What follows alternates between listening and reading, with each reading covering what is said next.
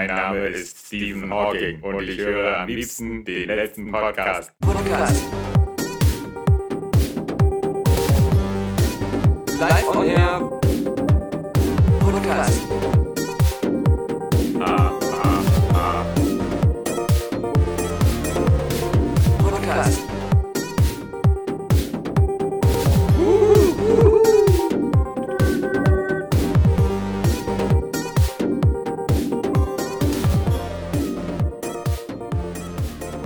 Hast sicherlich mitbekommen, heute, kurz nach deiner Ankunft, du wolltest vielleicht gucken, wie ist der. Willst du, willst du da mal von vorne anfangen? Das klingt so, als hättest du wieder irgendwie so einen Satzberger aus Autismus oder so. oder du hast ja behauptet, Toni Erdmann wäre irgendwie so ein, so ein Autist oder Halbautist. Das stimmt ja überhaupt nicht. Das ist ja ein ganz normaler Mann, wollte ich ja mal dazu sagen. Ja, gut, keine Ahnung. Ich fand den Film, wie gesagt, so langweilig, dass. Du hast mir das so als Autismusgeschichte verkauft. Na, irgendjemand an der, an der Produktion beteiligt, da muss ein Autist gewesen sein, wer sich so eine Story ausdenkt.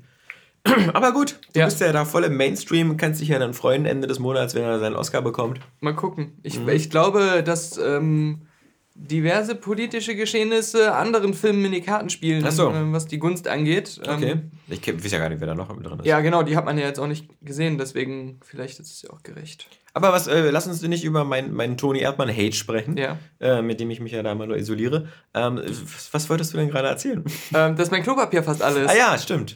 Du hast mich vorgewarnt per, per, per Nachricht, dass ich am besten alle. vorher fremdscheiße, bevor der Podcast beginnt. Ich habe ja am Montag alle Berlinale Kurzfilme gesehen. Ja. Und äh, die war, das Programm insgesamt war dieses Jahr auch erträglicher als die Jahre davor. Also es gab nicht Wegen so. Wegen der Dosierung oder weil die Filme nicht so scheiße waren? Die Filme waren ein bisschen abwechslungsreicher und es gab jetzt keinen, den ich so total langweilig fand. Okay. Und es gab, äh, was ich ganz interessant fand, außer diesem Everything-Film von David O'Reilly, ähm, ja. der auf seinem PlayStation-Spiel basiert, mhm. ähm, wo ich festgestellt habe, dass der Film auch ziemlich viele Segmente benutzt hat, die eins zu eins so in Trailern drin waren, die es schon online ganz lange gibt. Du hast immer geschrien, uh, wo bleibt die Xbox One-Version? ja, das stimmt. ähm, es gab einen Film, der komplett in, fast komplett in GTA 5 spielte. okay. So Machinima-mäßig. Ja, ja.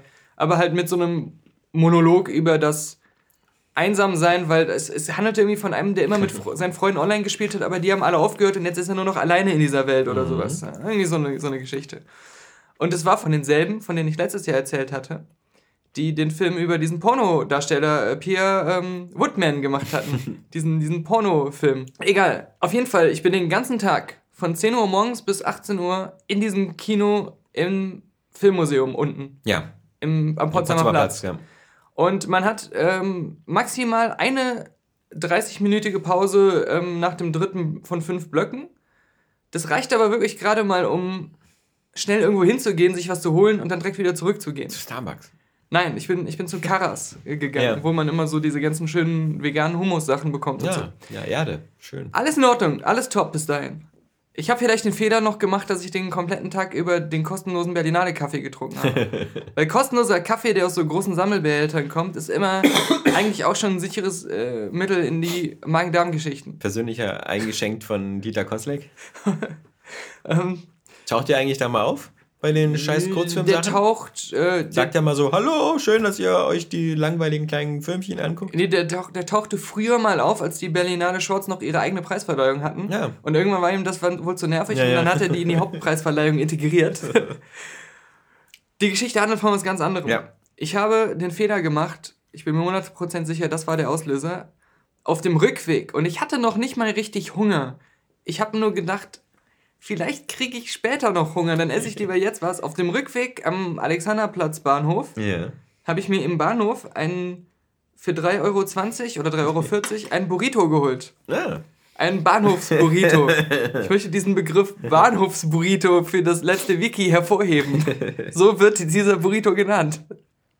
Und ähm, dann ging es los mit unerträglichen Magenkrämpfen, als ich zu Hause war. Magenkrämpfen und unheimlichen Scheißtiraden, die nicht aufhören wollten, die weiterhin von Magenkrämpfen beim Scheißen begleitet wurden. Der brennt immer zweimal so ein Burrito, was? Ich, ich betone, äh, ich, ich äh, betone nicht, ich wünsche, nee, ich, wie nennt man das? Ich empfehle allen ja. Leuten, die Barochs-Burrito Scheißmagenkrämpfe haben, die Weisheit aus einem alten Podcast zu beherzigen, nicht sich nach vorne zu krümmen, sondern aufrecht möglichst zu hocken ja. auf der Schüssel. ja. Wenn Hocken nicht möglich ist, dann zu sitzen, aber aufrecht. Aufrecht. Versuchen, langsam, sicher und betont zu atmen, auch wenn es am Anfang schwierig ist, aufrecht zu sein, dann geht der Schmerz schneller weg, als sich nach vorne zu krümmen, dass man mit dem Gesicht fast auf dem Boden hängt. Das ist. Ähm es sei denn, äh, du hast so eine seltene Art von Magen-Darm-Virus, die bestimmt auch jeder schon mal hatte, wo du nicht genau weißt, ob du zuerst kotzen oder, oder scheißen musst. Das hatte ja. ich auch schon mal. Wo ich echt kurz vom Klo überlegen musste, ob ich jetzt erst den Kopf reinstecke oder den Arsch. Du weißt ja, also. dass ähm, mein, meine Toilette relativ nah an Waschbecken und Badewanne ist. Ich könnte praktisch. mich so hinlegen, ja. dass ich beides erreiche. Genau, so ein, so ein F bilden oder so. Ja, komisch. Also so ein Burrito, ich meine, klar, da Hackfleisch und Bohnen. Und das, wenn das Hack Viel nicht gut war, Avocado? Ja, aber einem Avocado wirst du bestimmt nicht die Scheißerei bekommen. Nee, ich haben. glaube, das ist alles in Ordnung. Ich glaube einfach, der hat sich nach dem Kacken die Hände nicht gewaschen. die benutzen da zwar Handschuhe, aber man soll nicht meinen, dass es viel bringt, weil beim Anziehen der Handschuhe kontaminierst du die Handschuhe meistens schon mit den Bakterien von deinen Händen. Ja, aber das ist lustig, weil ich ähm, eine, ich kann, ich kann ja so gut wie gar nicht kochen. Also mhm. ich, ich koche ja immer nur ähm, äh, die, die Miracoli-Nudeln für die Kinder. Mhm. Ähm, die kann ich gut. Also mit ist natürlich bei mir geupdatet. Also Charlie bei mir, Erdmann. Die, die, nee, bei, bei, bei, mir ist die. Charlie Erdmanns Tochter kann die sogar, ja, weil sie ja. wird ja immer Spaghetti genannt. Ja. Und macht ihm ja auch Spaghetti. Meine, meine Miracoli, also Miracoli à la Papa Vogt, die, die, sind ja, die sind ja dekadent kompliziert. Weil ich natürlich erstmal die Nudeln rausnehme aus der Miracoli-Packung äh, und wegschmeiße und stattdessen die Barilla Nummer 3 hole, weil mhm. das die dünneren und längeren Nudeln sind. Und äh, dann natürlich Hackfleisch dazu, äh, in die Soße. Äh, Rinder gehacktes. Kein gemischtes, das wird sonst zu wässrig, da ist zu viel Wasser drin und zu viel Fett. Äh, und deswegen nur reines Rind. Ich darf, darf meinen Teilzeitarbeitgebern von Save the Children ja. niemals von diesem Podcast erzählen, wo mein ja, Kollege mit den Nudeln, ich weiß. Früher gab's ja, früher hätte ich noch die Gelegenheit gehabt, in Berlin in Grunewald zu gehen und die Wildschweine zu füttern, mhm. weil die seltsamerweise immer gerne rohe Nudeln gegessen haben. Jetzt gibt es das aber nicht mehr. Okay. Aber das fällt mir nur ein, weil ich äh, jetzt, ähm, ich kann, ich kann also Miracoli-Nudeln und ich kann ähm, Chili con Carne. Äh, mhm. Und jetzt wollte ich, äh, weil ich eigentlich sowas, äh, bis, bis du mir das jetzt gerade erzählt hast, mag ich eigentlich immer mexikanische äh, Küche und fand es immer schade, dass es in Berlin nicht so richtig sowas wie Taco Bell gibt. Ähm, ich will nochmal betonen, das war im Bahnhof ja, unten bei der U-Bahn unten drin, wo ja. nie die Sonne scheint. Trotzdem werde ich jetzt demnächst äh, versuchen, äh, es Tacos zu machen. Und 3 Euro, paar zerquetschte Cent Burrito. Ja. Ich weiß nicht, ob du dich erinnerst, aber hier. Burritos sind es die mit der mit dem Fladenbrot drumrum, die weichen, oder ist es auch was Hartes drumrum? Nur dieses weiche drumrum, dieses ja, genau. Mais. Mais ja, genau. Ja, nicht Fladenbrot, Quatsch, ja. das ist ja Döner, sondern genau. Aber du wirst dich vielleicht erinnern, ich habe es auch schon mal im Podcast erzählt. Ähm, es gibt ja diesen Santa Maria mexikanischen Restaurant hier eine Straße weiter Richtung Golem, alte Redaktion, ähm, wo auch der gegenüber der Mayo und Ketchup ist. Ja. Das ist ein hervorragender Mexikaner ja. mit äh, teuren, aber fantastischen äh, Burritos. Oder in deinem alten Wohnsitz, wo du früher gewohnt hast, war ja unten an der Ecke auch ein Mexikaner. Ah, da richtig. waren wir ja auch stimmt, stimmt, drin. Der genau. war auch lecker. Ja. Lustigerweise in dem Spiel, was ich gerade wie ein Besessener spiele, äh, man, man, also ich bin ja allein zu Hause gerade diese Woche, weil äh, Frau mit Kindern im Skiurlaub ist, wo ich ja gesagt habe, ich passe, ich kann es ja eh mal nicht. fast umgebracht im Skiurlaub. Eben. Ähm, deswegen hatte ich jetzt ein bisschen mehr Zeit zur Hand und ich habe mir Skiurlaub erinnert dich zu sehr an Skyfall. ja, nee, das nicht.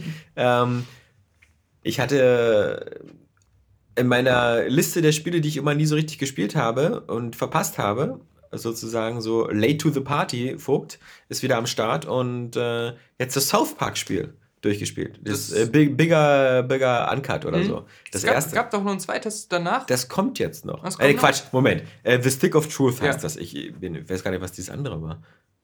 Es gab dann, ah, das war der Film, der hieß so. Nee, der Film hieß so. Ja, stimmt. Bigger wäre der Uncut oder irgendwie so. Und es gab ganz früher mal ein Nintendo 64 und PC-Spiel, ja, ähm, die habe ich leider das auch ziemlich verpasst. schlecht war. Die hole ich auch nicht nach. Das war so fast wie so ein ähm, Steam Greenlight ähm, äh, selbstgemachtes äh, von einem mit, mit Unity mit den ähm, Tutorials ja, gestaltetes ja. Spiel. Und das, obwohl es noch kein Unity gab. So ein, so ein ganz öder, einfallsloser ähm, Dauerballer-Shooter.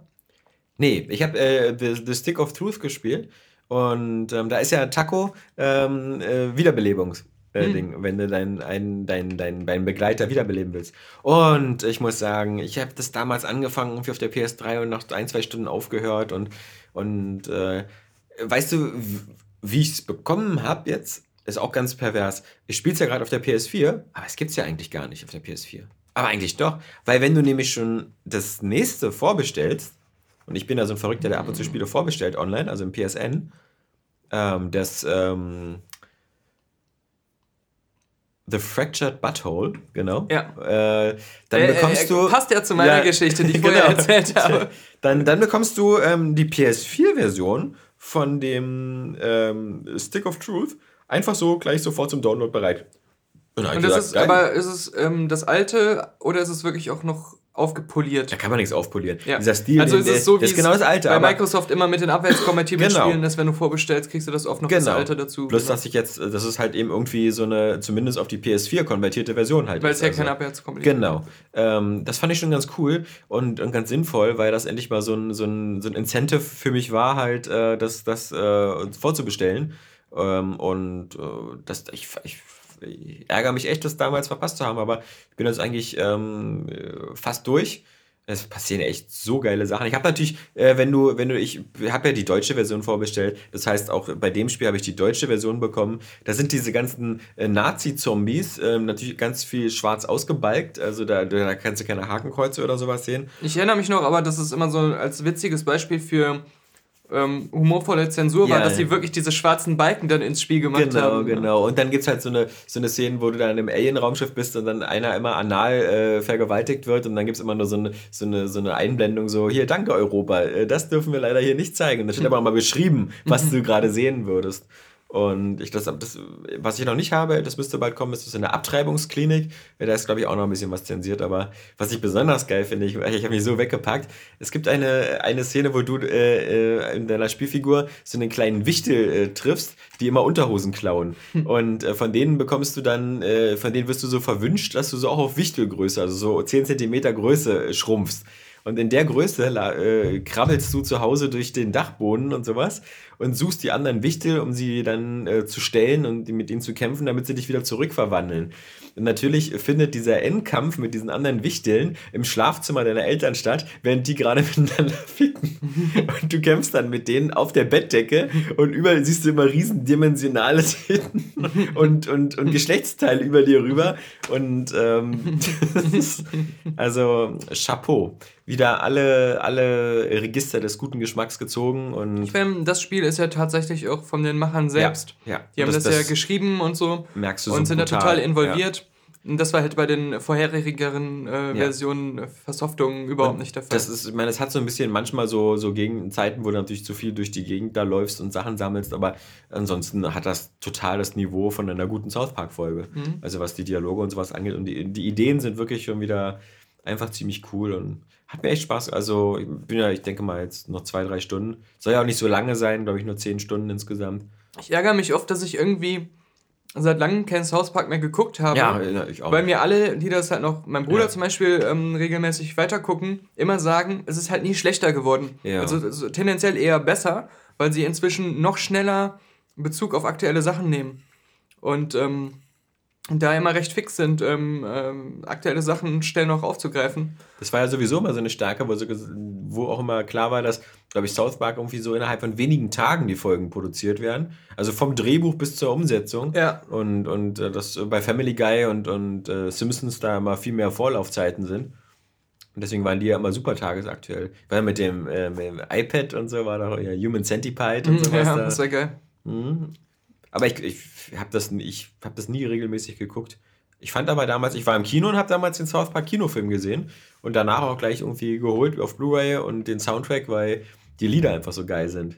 Ich habe früher immer ähm, jede Folge, als es auf RTL im Free TV noch auf Deutsch lief, mhm. also als es gerade auch in, in Deutschland erst bekannt wurde, da habe ich alles immer auf VHS aufgenommen, weil es dann irgendwie ganz spät nachts erst ja. kam und mir am nächsten Tag dann angeguckt. Also da habe ich noch jede Folge so, gesehen. Jugendschutz ausgehebelt. Ja.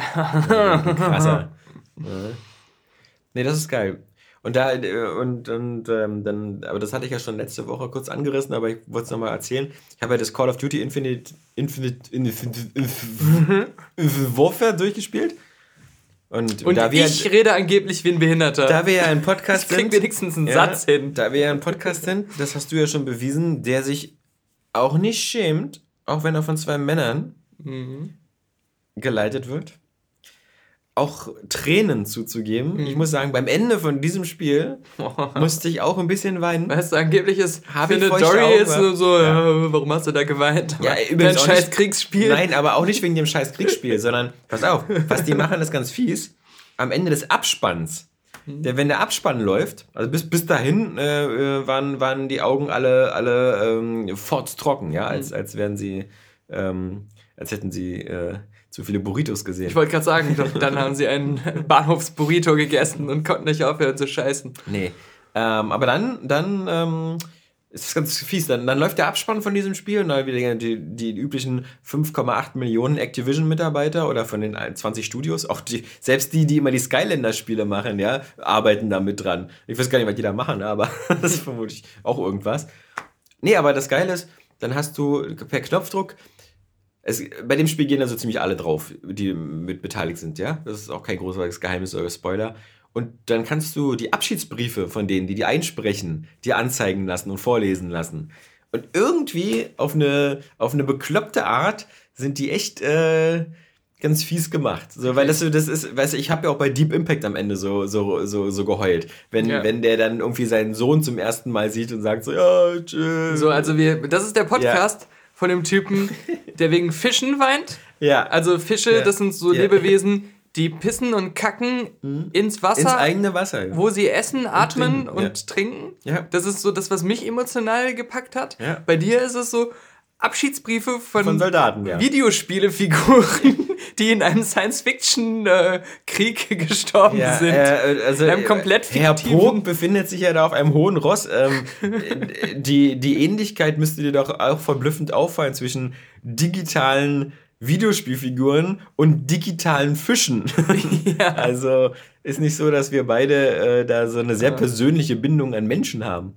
Nee, aber ähm, fand ich echt, ähm, das Spiel bis dahin war, pff, weißt du, bei Titanfall 2 muss man eher, eher im Spiel schon mal, wenn, wenn dein Titan, der macht da wirklich tolle Sachen für dich. Ähm, da gibt's coole Momente, aber nicht. ja. Du. Du lachst, aber. ne, ich musste gerade so daran denken, dass ich bei Manchester. Ähm, bei The Sea. Bei The Sea wie letzte Woche wollte ich schon ja. wieder sagen in the sea. du und du hast mich wieder rechtzeitig korrigiert. Ähm, nein, aber der Film ist, da passieren mega traurige Sachen. Aber durch so eine gewisse distanzierte Art, wie der gefilmt ist, mhm. so, so eine, so eine, so eine, ein bisschen für mich zu übertrieben betont independentmäßige Art, so independent-filmartige Art, ähm, wirkte das nie echt für mich. Und dadurch hat mich das alles so kalt gelassen, mhm. obwohl es inhaltlich total schlimm war. Aber ich habe es nur so geguckt und ich habe gesehen, dass es ein anspruchsvoll gemachter Film ist. Aber es hat mich nicht erreicht als ein emotionales äh, Ding irgendwie. Während halt diese bekloppten Fische so den Menschen in mir zutage bringen, zutage fördern, ja. Ich kann mich auch wirklich kaum daran erinnern, bei Videospielen mal groß geweint zu haben, außer bei den mhm. typischen Final Fantasy Todesszenen. Oder wo ich auch immer feuchte Augen bekommen habe, war halt bei The Walking Dead, erste oder zweite Staffel. Also ich glaube nur erste Staffel. Mhm. Bei der zweiten gab es, glaube ich, nicht viel zu heulen. Aber bei der ersten zwei Momente, die waren schon ziemlich krass. Alter, habe mhm. ich Filme geguckt die letzten Tage. Du glaubst es nicht. Aber natürlich nicht im Kino, weil ich da so ein bisschen immer noch so angeschlagen war. Und teilweise legal. Ich, ich verschluck mich hier vor Schreck. Mhm. Was ist passiert? Du scheinst wirklich krank zu sein. Mhm. Nee, das ähm, kann ich nur empfehlen. Irgendwie, glaube ich, macht Amazon das mittlerweile jeden Freitag, dass sie so als Live-Filme bieten sie so ein bestimmtes Sortiment an für 99 Cent. Mhm. Und die packst du ja dann, kaufst du dann und dann hast du 30 Tage Zeit, den einmal abzuspielen. Mhm. Also du musst jetzt. Es gibt seit Ewigkeit noch bei iTunes. Also. Okay, ja, na, das ist. Ja iTunes war für Aktion. mich ja immer die Filmapotheke. Mhm. Mhm. Nee, aber genau, solche, diese Angebote, dass so eine Reihe von Filmen für eine gewisse Zeit für 99 Cent ähm, und, und nicht so kannst. unaktuelle. Ja, ja, ja. Und, und deswegen, ich habe da einfach mal so weil die Zeit es zuließ, da, wie gesagt, ähm, zwei Filme mir geholt, und zwar Mel Gibson, ähm, diesen Bloodfather. Sagt mir ehrlich gesagt gar nichts. Er ist aus dem letzten Jahr. Das ist, äh, Mel Gibson ist so ein, so ein Ex-Knacki, äh, der, der in so einem Trailerpark wohnt, mit so Vollbart, so ein bisschen heruntergekommen, der schon seit Jahren seine Tochter nicht mehr gesehen hat. Und die Tochter macht nur eben auch so eine Karriere da. Bei so Trailerpark rechne ich eigentlich damit, der schon seit Jahren seine Tochter nicht mehr gevögelt hat. Ja, nee, nee. ähm, und seine Tochter ist auch in so, einem, in, so einem, in so einem Drogensumpf und legt sich da mit so einer Gang an und flieht dann zu ihm und er ist halt auch mal früher in so einer Biker-Gang gewesen. Ähm, es ist, ist so eine Art Proletenversion von Taken, aber ohne auch nur ansatzweise an die, an, an die Action-Höhepunkte von Taken ranzukommen. Mhm. Das ist da alles ziemlich, ähm, ziemlich äh, belanglos und hat man auch alles schon mal gesehen und man merkt, dass es wieder so ein bisschen ein Low-Budget-Film ist. Aber es gibt ein paar ganz coole Mel Gibson-Szenen. Ähm, wenn man ihn so eine Weile nicht gesehen hat, ist man ja eigentlich immer ganz. Also ich, ich, ich habe ihn ja gerade. naja, nee, er spielt gar nicht mit. Ja, wollte gerade sagen. Ja. Aber sein Sohn, der ihm ähnlich sieht, ein hm. bisschen, spielt ja in Hexor Ridge mit. Mhm. Nee, ähm, ich glaube, das, das, das letzte Mal, dass ich ihn äh, als Schauspieler gesehen habe, war bei Expendables 3. Mhm. Und da war ja auch nicht so eine große Rolle. Ich fand übrigens diesen, diesen Bieber-Film ja. nicht so schlecht. Ja, ja. Also den muss man jetzt nicht gucken. Mit Jodie aber Foster, oder? War, war ganz, ganz witzig und, und auch nicht unbedingt unergreifend, mhm. weil, weil die Geschichte ja, dahinter... Geheult, wa? ja, es ist dieser Biber. Warum ist denn der ein Fisch? Warum ist der nicht echt? und den zweiten Film, den ich gesehen habe, von dem war ich ehrlich gesagt eher enttäuscht. Vor allem, weil er bei vielen auf so Geheimtipplisten aus dem letzten Jahr war. Mhm. Das war The Green Room. Der heißt, glaube ich, nur Green Room. Patrick ähm, Stewart. Mit Patrick Stewart und leider Anton auch die letzte Jelchen. Rolle von Anton, Anton Jelchen. Ähm, wo so eine Punkrock-Band ähm, durch die Gegend tourt und auf der Suche nach so einem Gig ist und dann dürfen sie in so einer Nazi-Kneipe auftreten, werden da aber leider unerwarteterweise Zeuge von so einem Mord und daraufhin finden sie sich da eingesperrt in dieser Kneipe wieder, in so einer Belagerungssituation. Könnte man sagen, auch so die billige Version hier von Assault on Precinct 13. Mhm.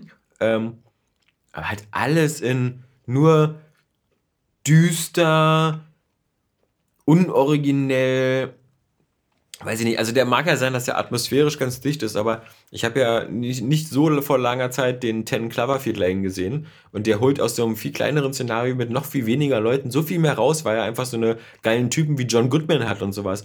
Der Patrick Stewart kommt da kaum rüber, ja, der wirkt halt so irgendwie so ein, das ist die ganze Sache, diese Situation, dass da so vier Leute oder fünf Leute eingesperrt in so einem Raum sind und draußen so ein paar Nazis mit Waffen und Kampfhunden da passieren so viele Sachen, die so, wo du dich so fragst, Moment, Moment, was ist jetzt das Problem, dass die sich nicht umbringen oder so? Also. Ich habe ähm, zwei Ben Affleck-Filme gesehen. Ah. Live der eine ist Live by Night. so ein, so ein Boston. Ähm, oder heißt der Live Pro by Night? Nee, Live by Night. äh, Boston Prohibitions-Gangster-Mafia-Film. Äh, ähm, Ben Affleck ist ja immer so, macht immer Filme über Boston mhm. oder die in Boston spielen. Es sei denn, er muss Batman spielen. Macht er deswegen. Dann macht ja das nicht, mehr. ähm, was? Ich kann den nicht in Boston äh, ja. rumfliegen lassen? Dann nicht. Ähm, ja, Live by Night, äh, um das schon mal direkt zu sagen, ist ja so unheimlich gefloppt schon in Amerika und auch international, soweit er schon läuft, ähm, fast nichts eingespielt. War aber trotzdem teuer. das ist geil, fast ja, fast ist es so, fast nichts eingespielt. Und ähm, er ist auch echt nicht gut. Ich, mhm. ähm, muss ich sagen, ziemlich langweilig. Und ähm, Ben Affleck ist auch schauspielerisch in dem Film erschreckend schlecht. Man merkt einfach, dass das ein Projekt ist, was schon oft verschoben wurde, halt wegen Batman wie Superman oder Gone Girl oder solchen Filmen. Ja, ja. Und ähm, er das wahrscheinlich schon lange machen wollte. Und Aber dann nie richtig Zeit hatte. Ja, dann war dieser eine Zeitpunkt, und wo er entweder du machst es jetzt oder gar nicht mehr. Ja, aber du hast nur ja. fünf Tage Zeit. Genau, sowas in die Richtung. Und ich glaube, ähm, bei dem Film hat er realisiert, dass es nicht immer funktioniert, dass er die Hauptrolle spielt und Regie führt. Und ich mm. bin ziemlich sicher, dass das auch dazu geführt hat, jetzt, äh, dass er das auch nicht mehr für so eine gute Idee hielt, bei Batman beide Rollen einzunehmen. Zumal du bei Batman dann noch den ganzen Tag so ein Kostüm anhast. Ja. Äh, also nicht so den ganzen Tag, aber. Äh, in den Bruce Wayne-Szenen nicht. Ja, ja, mhm. aber das, ähm, das ist mal sowieso, das kommt da noch dazu. Äh, man merkt richtig, wie er bei Live by Night das nicht hinbekommen hat. Äh, er wirkt, er hat immer so einen komplett leeren Gesichtsausdruck und, und ist so, er wirkt so abwesend die ganze Zeit. Da ist nichts zu erkennen, so schauspielerisch.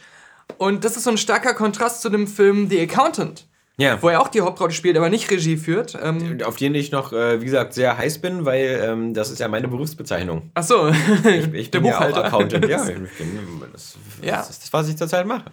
Ich meine, ich, ich, ich fand. Ähm, Die Buchhalter sind alle so. Ich habe auch so ein kleines Waffenversteck bei mir zu Hause. Äh, The, The Accountant ist einfach hat irgendwie eine interessante John Wick sollte Story. auch erst Finanzbuchhalter heißen. Die sind auch sich ähnlich, die Filme. Ja, ja. Also, ähm, das ist auch kein Must-See. Er ist jetzt nicht brillant oder so, aber er ist ähm, äh, einfach so in allen Punkten so gut, dass man den echt einfach gucken kann und er hat so ein paar originelle Ideen, die ihn einfach interessant machen. Diesen, diese Mischung aus Autist, die ja. er ist, ist mal. Ist genau, er ist, er ist jemand, der, der ähm, ähm, schon von, von Kind an äh, Autist ist und ähm, wie die meisten Autisten.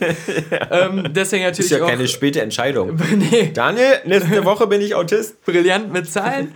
Und ähm, der Film fängt halt wirklich schon in der hat er nicht auch wieder so einen Hardcore-Vater, der ihn schon so von vornherein da wieder. Also ja, so der Vater ist halt irgendwie auch so ein, so ein Ex-Soldat oder ja. Soldat oder so. Das ist doch hier wie bei Hit Girl.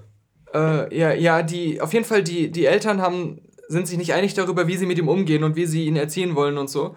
Und, Wir machen aus äh, ihm einen Elite-Soldaten. Deswegen, es gibt schon ein längerer na, der Vater hat da echt nicht so viel mit zu tun. Mhm. Also, also, das ist jetzt nicht so, dass der Vater ihn heimlich zu so einem Agenten oder so ausbildet. Darum geht's nicht. Okay. Die Kindheitsgeschichte spielt schon eine krasse Rolle trotzdem und hat auch später noch bei verschiedenen Plot-Twists spielt das noch eine Rolle. Aber in einer anderen Hinsicht. Er ist, er ist halt so ein bisschen so der Autisten-Jason Bourne. ja, ja. ähm, so kam es im Trailer auch rüber. Ja, ja, aber das ist mehr so bei ihm so eine, so eine persönliche Sache. Also, also er ist er aus persönlichen Gründen bringt ja Leute um oder macht solche krassen Aktionen. Und das hat dann teilweise mit seinem Beruf was zu tun, weil er halt als Buchhalter von irgendwelchen Mafia-Organisationen oder irgendwelchen anderen Firmen, die Scheiße am Stecken haben, Sachen herausfindet und äh, sich die dann. Haben die Vorsteuer falsch gezogen. Ja. Hasta la vista, baby. Dieser Buchungssatz ist falsch. Es heißt nicht Bank an Kasse, sondern Kasse an Bank. Ich fand bei dem Film die ähm, Action-Szenen immer cool, weil die waren schön klein.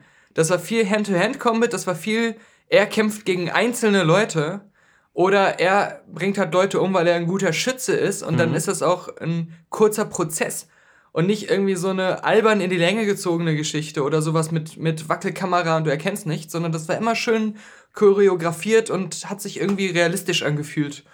Ähm, ja, das, das ist ein, ein einfacher, aber einfach äh, gut, gut einmal guckbarer Film ja. mit ein paar netten Twists und dann hat man ihn gesehen und, und ärgert sich nicht. Und ich glaube, aber da kann ich auch wieder vollkommen falsch liegen, wie so oft. Der ist, glaube ich, finanziell ganz gut sogar gelaufen und sogar, glaube ich, besser als erwartet. Ja, Accountant, der ich so bin mir nicht ganz sicher. Nee, jetzt nicht so eine Überraschung ja, genau. wie bei John Wick oder so, der dann so ja, ja.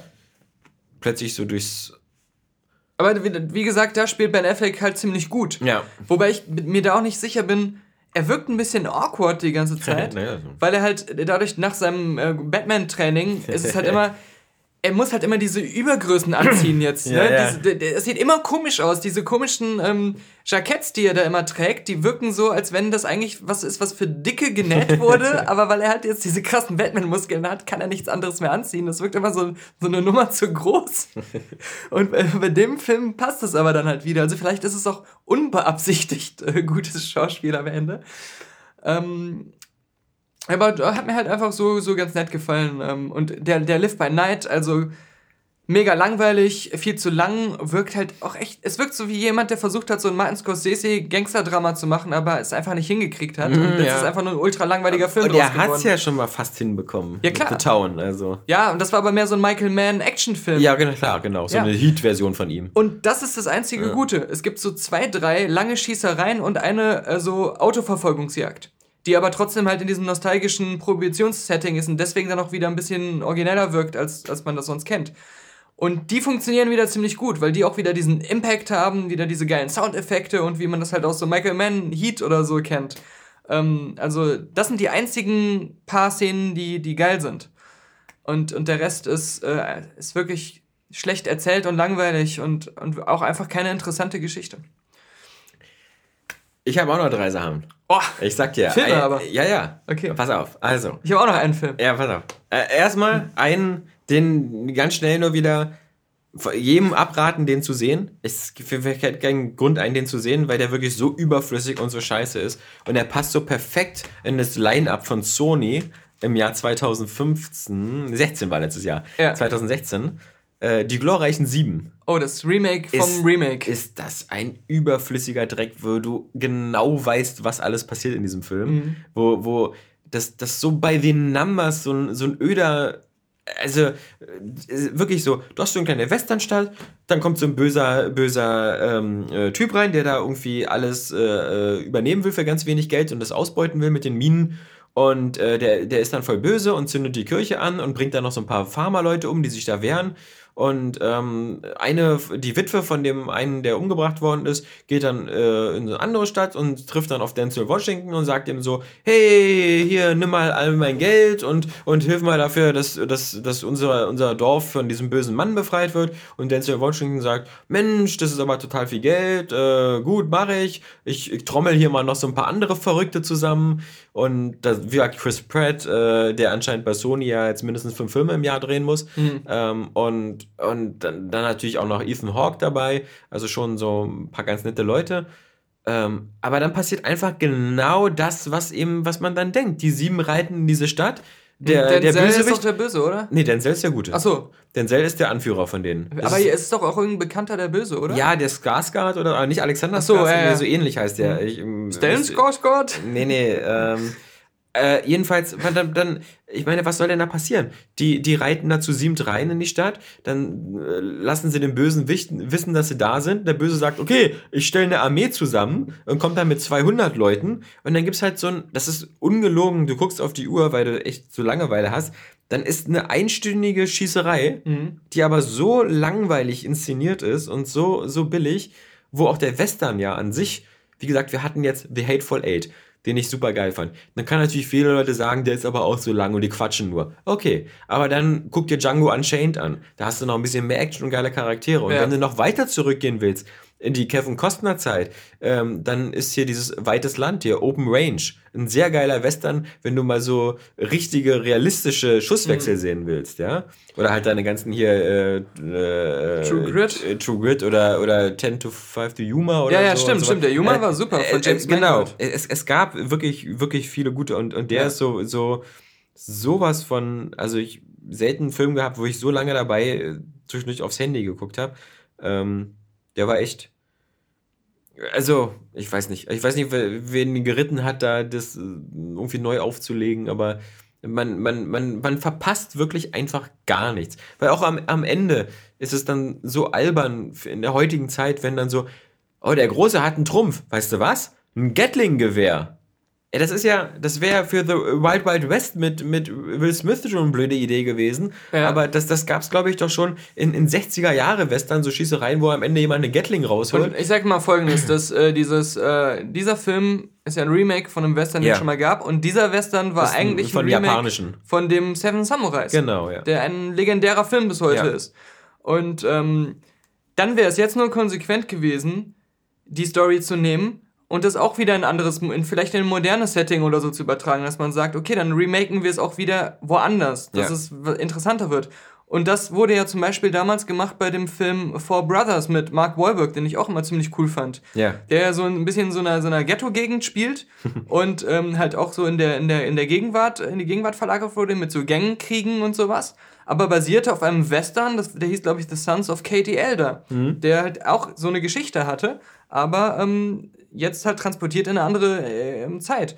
Und ähm, dieser ähm, Hell or High Water, den ich ähm, ja, zuletzt den, so gelobt ja. hatte. Der spielt aber auch ist, in der jetzigen Zeit eben. Genau, ist aber ist zwar kein Remake, aber ist im Grunde auch ein vollwertiger Western mit allen Elementen, die dazugehören in, in Texas, aber halt eben in der Gegenwart. Ja. Und ähm, ich, ich finde, wenn man, wenn man so einen Western macht, wie sie früher waren, mhm. dann sollte man es auch durchziehen und richtig geil machen und ja. dann nicht solche bescheuerten, dass du das Gefühl hast, du guckst einen heutigen Actionfilm, ja, ja, der spielt nur in Westernkulissen. Ja, genau. Weil das ist scheiße. Und, und so verhalten sich teilweise auch die Waffen. Hier Cowboys and Aliens war auch so ein Negativbeispiel. Peter Sarsgaard ist okay, der Peter. Bösewicht. Wir haben ja schon oft gesagt, in die Sarsgaard, Skarsgård Family in Hollywood, jeder Zweite heißt da inzwischen Skarsgård. Aber jetzt, wie gesagt, dann habe ich noch zwei andere Filme gesehen und die fand ich beide sehr geil. Okay. Und bei beiden, also musste ich auch schon wieder mein Taschentuch rausholen, ja? Zum Wichsen? Nee. Da reicht dir eins? Nee, da, da, da hole ich ja immer meinen Kübel. Also. Ja, also, äh, schnell, man reiche mir den Wichskübel. Nee, ähm. Ich dachte, das wäre ein Spuck- und Trinkeimer. ich dachte, hier wird Sahne angerührt. ähm, nein. Ja. Also wirklich. Peter Burke. Mein Deep lieber Water Horizon. Deepwater Horizon. Hammerfilm. Mhm. Also fand ich wirklich richtig gut.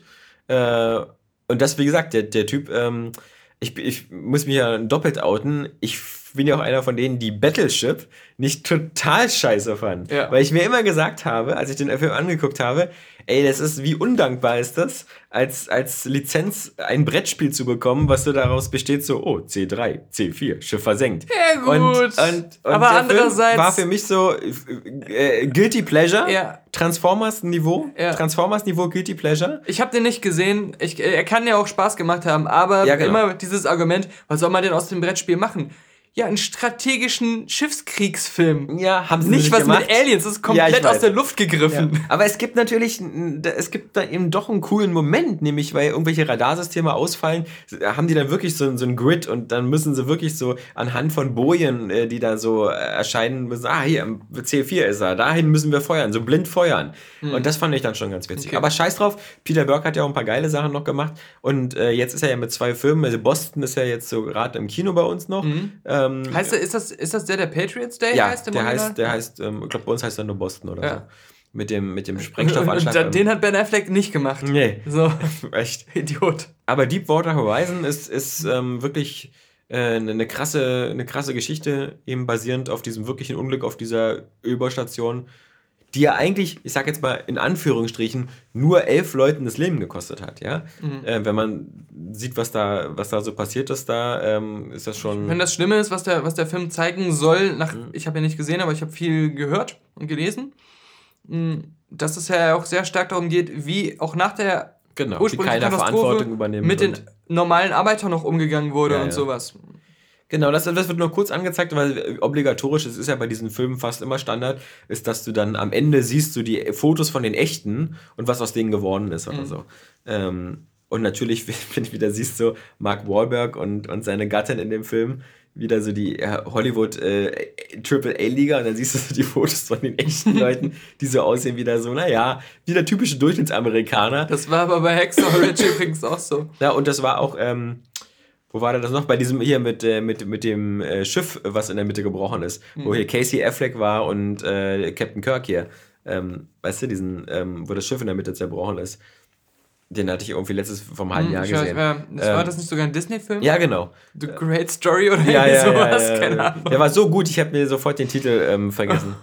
nee, aber bei Deepwater Horizon ähm, ah, einen geilen Cast wieder. Also mhm. so äh, Kurt Russell als so ein, so ein, so ein alter Seebär-Experte, der, der sich da so durchbeißt und, und ähm, der Bösewicht von der Firma BP ähm, ist ähm, äh, Mann. Das ist eigentlich wieder so eine typische Jeff Daniels-Rolle. Nein, nicht Jeff Daniels, das ist ähm, John Malkovich, genau. Ah, genau. Mhm. Äh, und ich finde auch, dass das. Ähm, Mensch, diese, diese, diese, diese, diese ähm, Gedächtnislücken bei mir musst du echt rausschneiden, sonst. Ich scheine meistens sonst, auch, was du sagst, ja, raus. Sonst, also. sonst, ähm, sonst kommt Sabrina und äh, nimmt mir das Sorgerecht bei den Kindern weg, weil ja. der Alte ist völlig bekloppt, ja. Ähm, Die setzen sich gerade in den Alpen ab, habe ich gehört. ja, ja. Ähm, Hauptdarsteller? Mark Wahlberg. Mark Wahlberg. Ist, finde ich, immer eine perfekte Besetzung für diesen so ähm, relativ smarten, äh, so Durchschnitts-Everybody-Typen. Der, also. Vor 50 Jahren hätte ähm, Harrison Ford den gespielt. Ja, ja das ja, Allerweltsgesicht. Ja, genau. Aber also er ist halt eben, eben nicht so wie, wie, so wie so ein Matt Damon oder so, der immer so noch so ein bisschen äh, vielleicht zu clever aussieht für sowas. Ähm, Manche nee, würden sagen autistisch, aber gut. Nee, ähm, also Deepwater Horizon fand ich richtig gut, richtig spannend, super. Also ähm, wenn, wenn, dann die Kacke am Dampfen, äh, vor allem, ähm, ich mag es auch immer, wenn ich so eine komplexen Sachen wie eine Ölplattform, ja, mhm. wenn ich in dem Film so genau wie Titanic damals so ein bisschen dir gezeigt hat, so warum das untergegangen ist und dir so erklärt hat, warum das Schiff ja eigentlich unsinkbar war mit den ganzen Schotten und warum es dann aber trotzdem gesunken ist und so, hast immer das Gefühl, ach, du lernst jetzt auch ein bisschen was über diese Katastrophe. Und bei Deepwater Horizon lernst du halt auch mal ein bisschen was über wie sagt man, ich denke, man, man, denkt ja immer, wenn man sich nicht damit beschäftigt, dass eine Ölbohrplattform so, weißt du, in den Boden auf Stangen reingesetzt ist, aber dass die oben ja immer nur schwimmt wie ein Schiff ähm, das, das denkst du ja nie, wenn du an so einem Ding vorbeifährst. Ich habe ja da, als ich da im, im, letzten Jahr die Kreuzfahrt gemacht habe in der Nordsee, und da fährst du ja an ganz vielen Ölplattformen vorbei, denkst du immer so, die sind, die stehen da felsenfest drin naja, und sind genau. ver verankert unten im, im, mhm. Boden. Aber dass die halt nur so mit Turbinen so gerade gehalten werden und schwimmen, ähm, ist schon eine, eine, eine krasse Sache. Und dann finde ich es auch gut, dass es diesen Film gibt, weil er nimmt da wirklich keinen Blatt vom Mund, ähm, was die Verantwortlichkeiten angeht, auch von BP, die mhm. da wieder versucht haben, wieder unbedingt wieder ein Risiko einzugehen, um wieder ein paar Millionen zu sparen bei einer Firma, die vom Millionen und Milliarden Gewinn kaum gehen kann, ja. Äh, und damit ja auch die größte Ölkatastrophe in der Zeit, in der Geschichte Amerikas verursacht hat. Mhm. Also das war wirklich ein, ein Deepwater Horizon, boah, also für mich jetzt wieder im Nachhinein so einer von den Highlights 2016. Und das andere ich, Highlight. Warte, ich, ja. ich, weiß noch, dass der von der Filmanalyse ähm, den Film besprochen hatte als und auch sehr gelobt hat. Und das war, glaube ich, auch einer laut ihm besten Film des letzten Jahres. Ja. Und er sagte, dass der Film einmal doch so zeigt, dass ähm, diese, diese amerikanische Arbeiterklasse, gerade auch die Trump-Wähler, mhm. du kannst nicht einfach sagen, die dummen Trump-Wähler, sondern du musst dir, dich da nochmal auseinandersetzen was, ähm, was, das, was die für einen Alltag haben. Ja. Ähm, ähm, guck mal, der eine in dem Film sagt irgendwie, das wurde so hervorgehoben, hm, ich fahre irgendwie zur Arbeit, um Öl zu pumpen, um zur Tankstelle zu gehen, um das Benzin in mein Auto zu machen und zu kaufen und dann wieder damit zur Arbeit zu fahren ja. und, und sowas. Und, ähm, das ist wie dein Burrito, äh, Burrito-Koch. Ja. Er sagt so, ich gehe aufs Klo scheißen, um dann genau. Sachen zu machen, die andere Leute auch wieder ausscheißen. So, und wenn das irgendwie ja. die Perspektive deines Lebens ist und ja. dein, dein täglicher Alltag, dann bist du nicht unbedingt ein dummer Mensch oder so, aber dann bist du vielleicht irgendwie ähm, in, in einer Kondition gefangen, die ähm, dir ein anderes ähm, Realitätsgefüge gibt. Ja. Und ähm, äh, wenn, ja, das sind halt so Sachen, damit muss man sich halt auch auseinandersetzen, um das zu verändern. Und, und Wobei ich zumindest immer früher aus anderen Reportagen oder so immer den Eindruck hatte, dass ähm, wenn, wenn es einen der, der, der besten Jobs gibt, um viel Geld zu verdienen, ist das immer auf diesen Ölplattformen zu arbeiten. Weil dadurch, dass du da immer so einen krassen Schichtbetrieb hast, also ja. meistens immer wochenlang am ja. Stück, äh, und dass der körperlich anstrengend ist mit einem gewissen Risikoaufschlag, sollst du da richtig gut Asche machen. Also wenn du das, mhm. wenn du Du gehörst ja noch zu den, zu den Gutverdienenden da. Spielt fast, also nicht Öl, Ölbohrinsel, aber, aber Öl und sowas auch eine, eine Rolle bei Hello High Water. Das ähm, ist, ja, ist ja auch so, eine, so, was die gesellschaftskritischen Ansätze des Films angeht, ähm, ein Thema. Ja. Aber da geht es halt wirklich eher so um die, um die doch sehr äh, spezifische Kritik an BP. Ja, also ja, natürlich, klar, was, natürlich. was auf alle Ölfirmen äh, äh, ja. zutrifft, aber an dieses typische wieder ähm, ähm, von John Malkovich eben so dargestellte, so irgendwie, äh, wir, wir, wir, verlieren hier jeden Tag wieder zwei Millionen, das können wir mhm. hier nicht rechtfertigen und mhm. so, ja, wo dann die anderen Leute sagen, ja, wäre aber sicherer, wenn wir das irgendwie so machen würden. Und ja, und, und das ist halt das, dass der, der Fokus der, der Leute, die dann, dann sowas bestimmen und am Hebel sitzen, ja. ist dann immer, egal was passiert, das Geld und was sie noch verdienen können. Ja, ja, genau. Und ähm, äh, das, das ist dann wieder der, der Auslöser dafür, dass es anderen Leuten irgendwie das Leben gefährdet wird oder schlecht geht oder die Umwelt aufs Spiel gesetzt ja. wird und ähm, das allem, hängt alles miteinander zusammen. Und das Krasse ist ja, dass es nicht so sind, dass es Firmen sind, die so vorm Ruin stehen und genau, so. Was genau. immer muss machen, sondern das sind Firmen, die irgendwie schon Milliarden verdienen und dann sagen, aber wir brauchen hier noch eine Milliarde und noch, noch eine Million mehr und das ist schon krass. Den anderen Film, den ich gesehen habe, der auch sehr, sehr, sehr gut war, war ähm, Kubo and the Two Strings, mhm. heißt der ja im, im, im Original. Für mehrere Oscars wieder, im Rennen. Was ein sehr guter Titel ist, wenn man den Film dann gesehen hat. Versteht man auch, was diese Two Strings sind. Okay. Ähm, bei uns natürlich. Das sind keine zwei Tangas. nee, nee.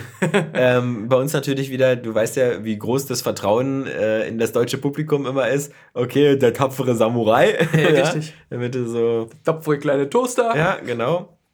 Das kennen die Leute. Was auch gar nicht so richtig so der Schwerpunkt dieser Story ist, weil es geht ja nicht so sehr um so einen tapferen Samurai.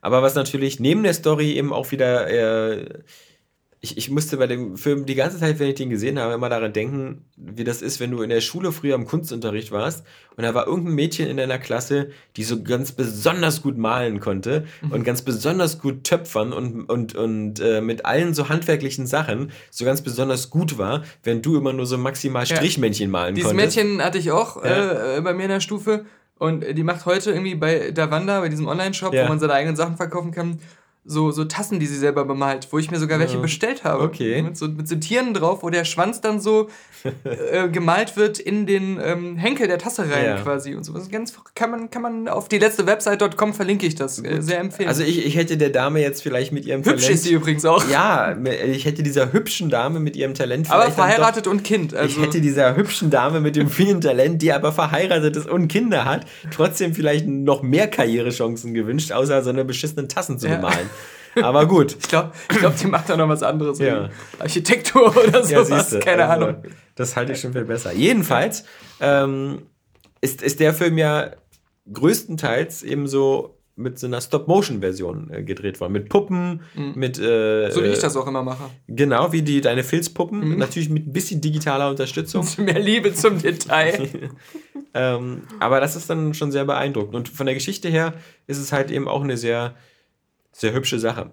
Die, ähm, glaube ich, ich will auch auf, auf jeden Fall gucken. Ja. Weil der wirklich nicht nur in der Animationskategorie nominiert ist, sondern glaube ich noch in ein paar anderen. Und ähm, das ähm, war bei so Animationsfilmen immer ein gutes Zeichen. Und was ich besonders gut fand, der Film ist ja nicht so sehr eine Komödie. Mhm. Der ist auch nicht so sehr so ein, so ein, so ein wie die, die meisten Animationsfilme für Kinder sind ja entweder so, so, eine, so eine Comedies oder sind auch so sehr actionlastig. Mhm, mhm. Das ist der Film eigentlich gar nicht. Ähm, der lässt sich da teilweise manchmal Ruhe und für die Charakterentwicklung und für die, halt das Zusammenspiel von Kubo mit seiner Mutter und ähm, trotzdem hat der meinen beiden Jungs sehr gut gefallen. Und ich hatte erst Angst, weil ich dachte so, okay, wenn die sehen, dass das alles nur so, so gefalteten Pappfiguren sind und sowas, dann rennen die mir sofort weg äh, und, und wollen, dass ich wieder Cast 2 reinmache, weil die Autos sprechen. Ähm, oder irgendeinen anderen Animationsfilm, der ein viel schnelleres Tempo hat oder so. Aber nee, die waren richtig begeistert von dem Film und den haben wir innerhalb kürzester Zeit dann zweimal geguckt. Äh, ist denn die Hauptfigur sympathisch? Ja. Ja. Ja, das ist ja, der Kubo ist ja dieser, dieser, dieser Junge halt, der, ein Auge verloren hat und dann ähm, mit seiner Mutter zusammen in so einem kleinen, äh, sag ich mal, japanischen, ist in so einer Fantasy-Landschaft, also es, äh, äh, lebt und die Mutter ist schon so ein bisschen, ähm, die steht so ein bisschen neben sich, die hat immer nur abends so ein paar Stunden, wo sie klar denken kann, den Rest des Tages vegetiert sie so vor sich hin. Okay, da identifizieren sich deine Kinder, Kinder natürlich. Ja. Und er geht halt immer unten ins Dorf und, und macht mit seinen ähm, Origami-Figuren, stellt das so, also die, die können natürlich sich bewegen und sowas. Das ist alles so ein bisschen wie mit Magie und sowas. Hm. Er kann auch, äh, seine Mutter eben oder so, die hat halt so eine Gitarre und wenn sie die spielt, dann kommen so eine Druckwellen und sowas. Das ist alles so sehr fabelhaft und märchenhaft. Ähm, auch mit Geistern und, und sowas. Ja, ja. Ähm, darauf muss man sich schon einlassen können. Aber dann ist das Ganze eben sehr schön gemacht und dann ähm, äh, passieren so Dinge, die, die ihn zur Flucht ähm, zwingen und ähm, mit zwei Begleitern, wo dann auch noch so ein paar kleine Twists kommen, die ich nicht verraten will. Okay. Ähm, mhm. Aber es ist ein sehr, sehr, sehr wirklich Herz, also und das ist so eine perfekte Mischung aus so, du, du sitzt so mit einem Ohr dabei und denkst dir immer so die ganze Zeit, das ist auch eine schöne Geschichte. Aber mit dem anderen denkst du auch immer so, wie machen die das?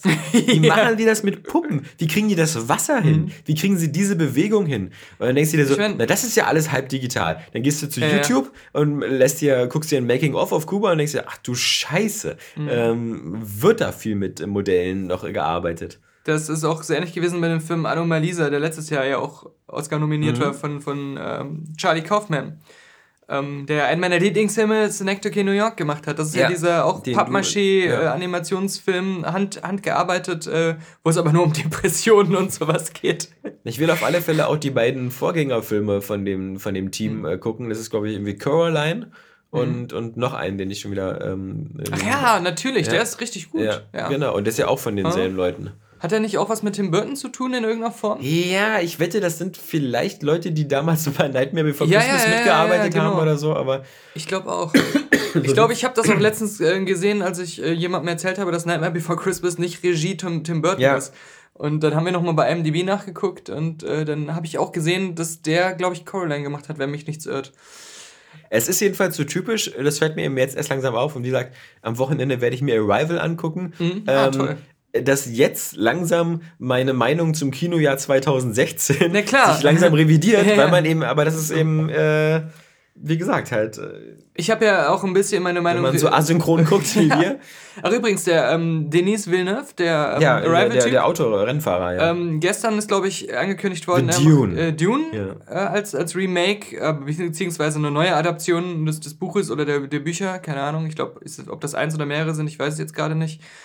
Ähm, und er macht ja das Blade Runner äh, Remake, wie wir ja schon mhm. wissen. Und ähm, ich traue ihm beides total zu, nachdem ich Arrival gesehen habe. Aber ich finde es auch so ein bisschen schade, dass jetzt so jemand, der an sich auch, also er hat ja vorher Sicario gemacht und noch vorher auch noch einen anderen Film, den man auch kennt, aber den vergesse ich immer wieder. Der, dass er jetzt auf einmal jetzt nur noch diese Remakes macht, also oder diese Sequels oder so. Ich meine, selbst wenn die ultra geil werden, Nolan hatte ja auch diese Phase. Batman, ja. Aber wenn man Arrival gesehen hat, wünscht man sich eigentlich wieder was Originelleres ja. von ihm. Und Arrival basiert zwar auch auf einer Vorlage, aber das ist tatsächlich nur eine Kurzgeschichte gewesen, die nur ganz wenig das widerspiegelt, was als Geschichte dann im Film erzählt wird. Also, also nur so die Ansätze bietet. Also wie manche Roboter, wie es auch immer heißt, iRobot basiert auf einer äh, Vorlage ja, von, von, Asimov. Ja, ja, so. Aber der Asi von damals, der, der hat genau, der hat die Regeln der Robotik verpasst und fertig. Aber da halten sich die immer noch nicht dran. Guck dir das bei Skynet an, ja? Ja. Ist ja auch völlig perplex, dass jetzt ähm, im Herbst dieses Jahres kommt Terminator 2 wieder ins Kino. Mhm. In 3D. Okay, das wusste ich gar nicht. Ähm, cool, eigentlich. Äh, auch ganz verrückt. Äh, der kommt jetzt nochmal ins Kino als 3D. Der Vorteil ist, dass Terminator 2 dafür nochmal komplett wieder die Filmnegative abgetastet werden und da mhm. wieder so ein 4K-Master Das machen übrigens Blinde, die diese Negativen mal abtasten. Oh, hier ja. sind gar keine, die erkennen nichts. Die, mal, die malen dann das Bild, so wie sie es getastet nee, haben. Das ist deine Freundin, Nochmal neu. Die, die hübsche mit den Kindern und die verheiratet ist. Wenn sie nicht gerade Tassen bemalt, Stimmt. malt die Filme nach. Die hat sich extra für diesen Job die Augen ausstechen lassen. Tja, die Kunst verlangt ihre Opfer. Sie wissen schon, dass sie auch einfach Augenklappen hätten anziehen können. Da habe ich nicht dran gedacht. Angeblich war, war, war ein Grund dafür, Terminator 2 nochmal in 3D neu äh, remastern zu lassen, auch der chinesische Markt, weil zum Beispiel Terminator Genesis in China mehr eingespielt hat als in Amerika mhm. und damit klar gemacht worden ist, dass es anscheinend in China aber so, ein, so einen Terminator-Fanclub gibt, aber der natürlich damals, 91, als Terminator 2 herausgab, da, da war es noch nicht üblich, dass so eine Filme in China gezeigt worden sind. Deswegen holen sie das jetzt nach. Und 2019, weißt du ja, in zwei Jahren, fallen die Rechte des Terminator-Franchises. Das wollte ich sagen, die viel größere Terminator-News ist, dass James Cameron dann die Rechte wieder zurückbekommt. Ja, und, angeblich schon an, einem neuen Projekt arbeitet. Ja. Wobei ich sagen muss, leider ist er ja vor 2040 nicht mit den Avatar naja, er, er, hat, er hat gesagt, dass ähm, die Regie... Soll jemand anders machen? Ich glaube, der Deadpool-Typ. Mhm. Stimmt. Und der macht ja jetzt nicht Deadpool 2, weil es irgendwelche Streitigkeiten entweder zwischen Ryan Reynolds und ihm oder dem Studio und ihm gab. Auf jeden Fall ist er abgesprungen von Deadpool 2.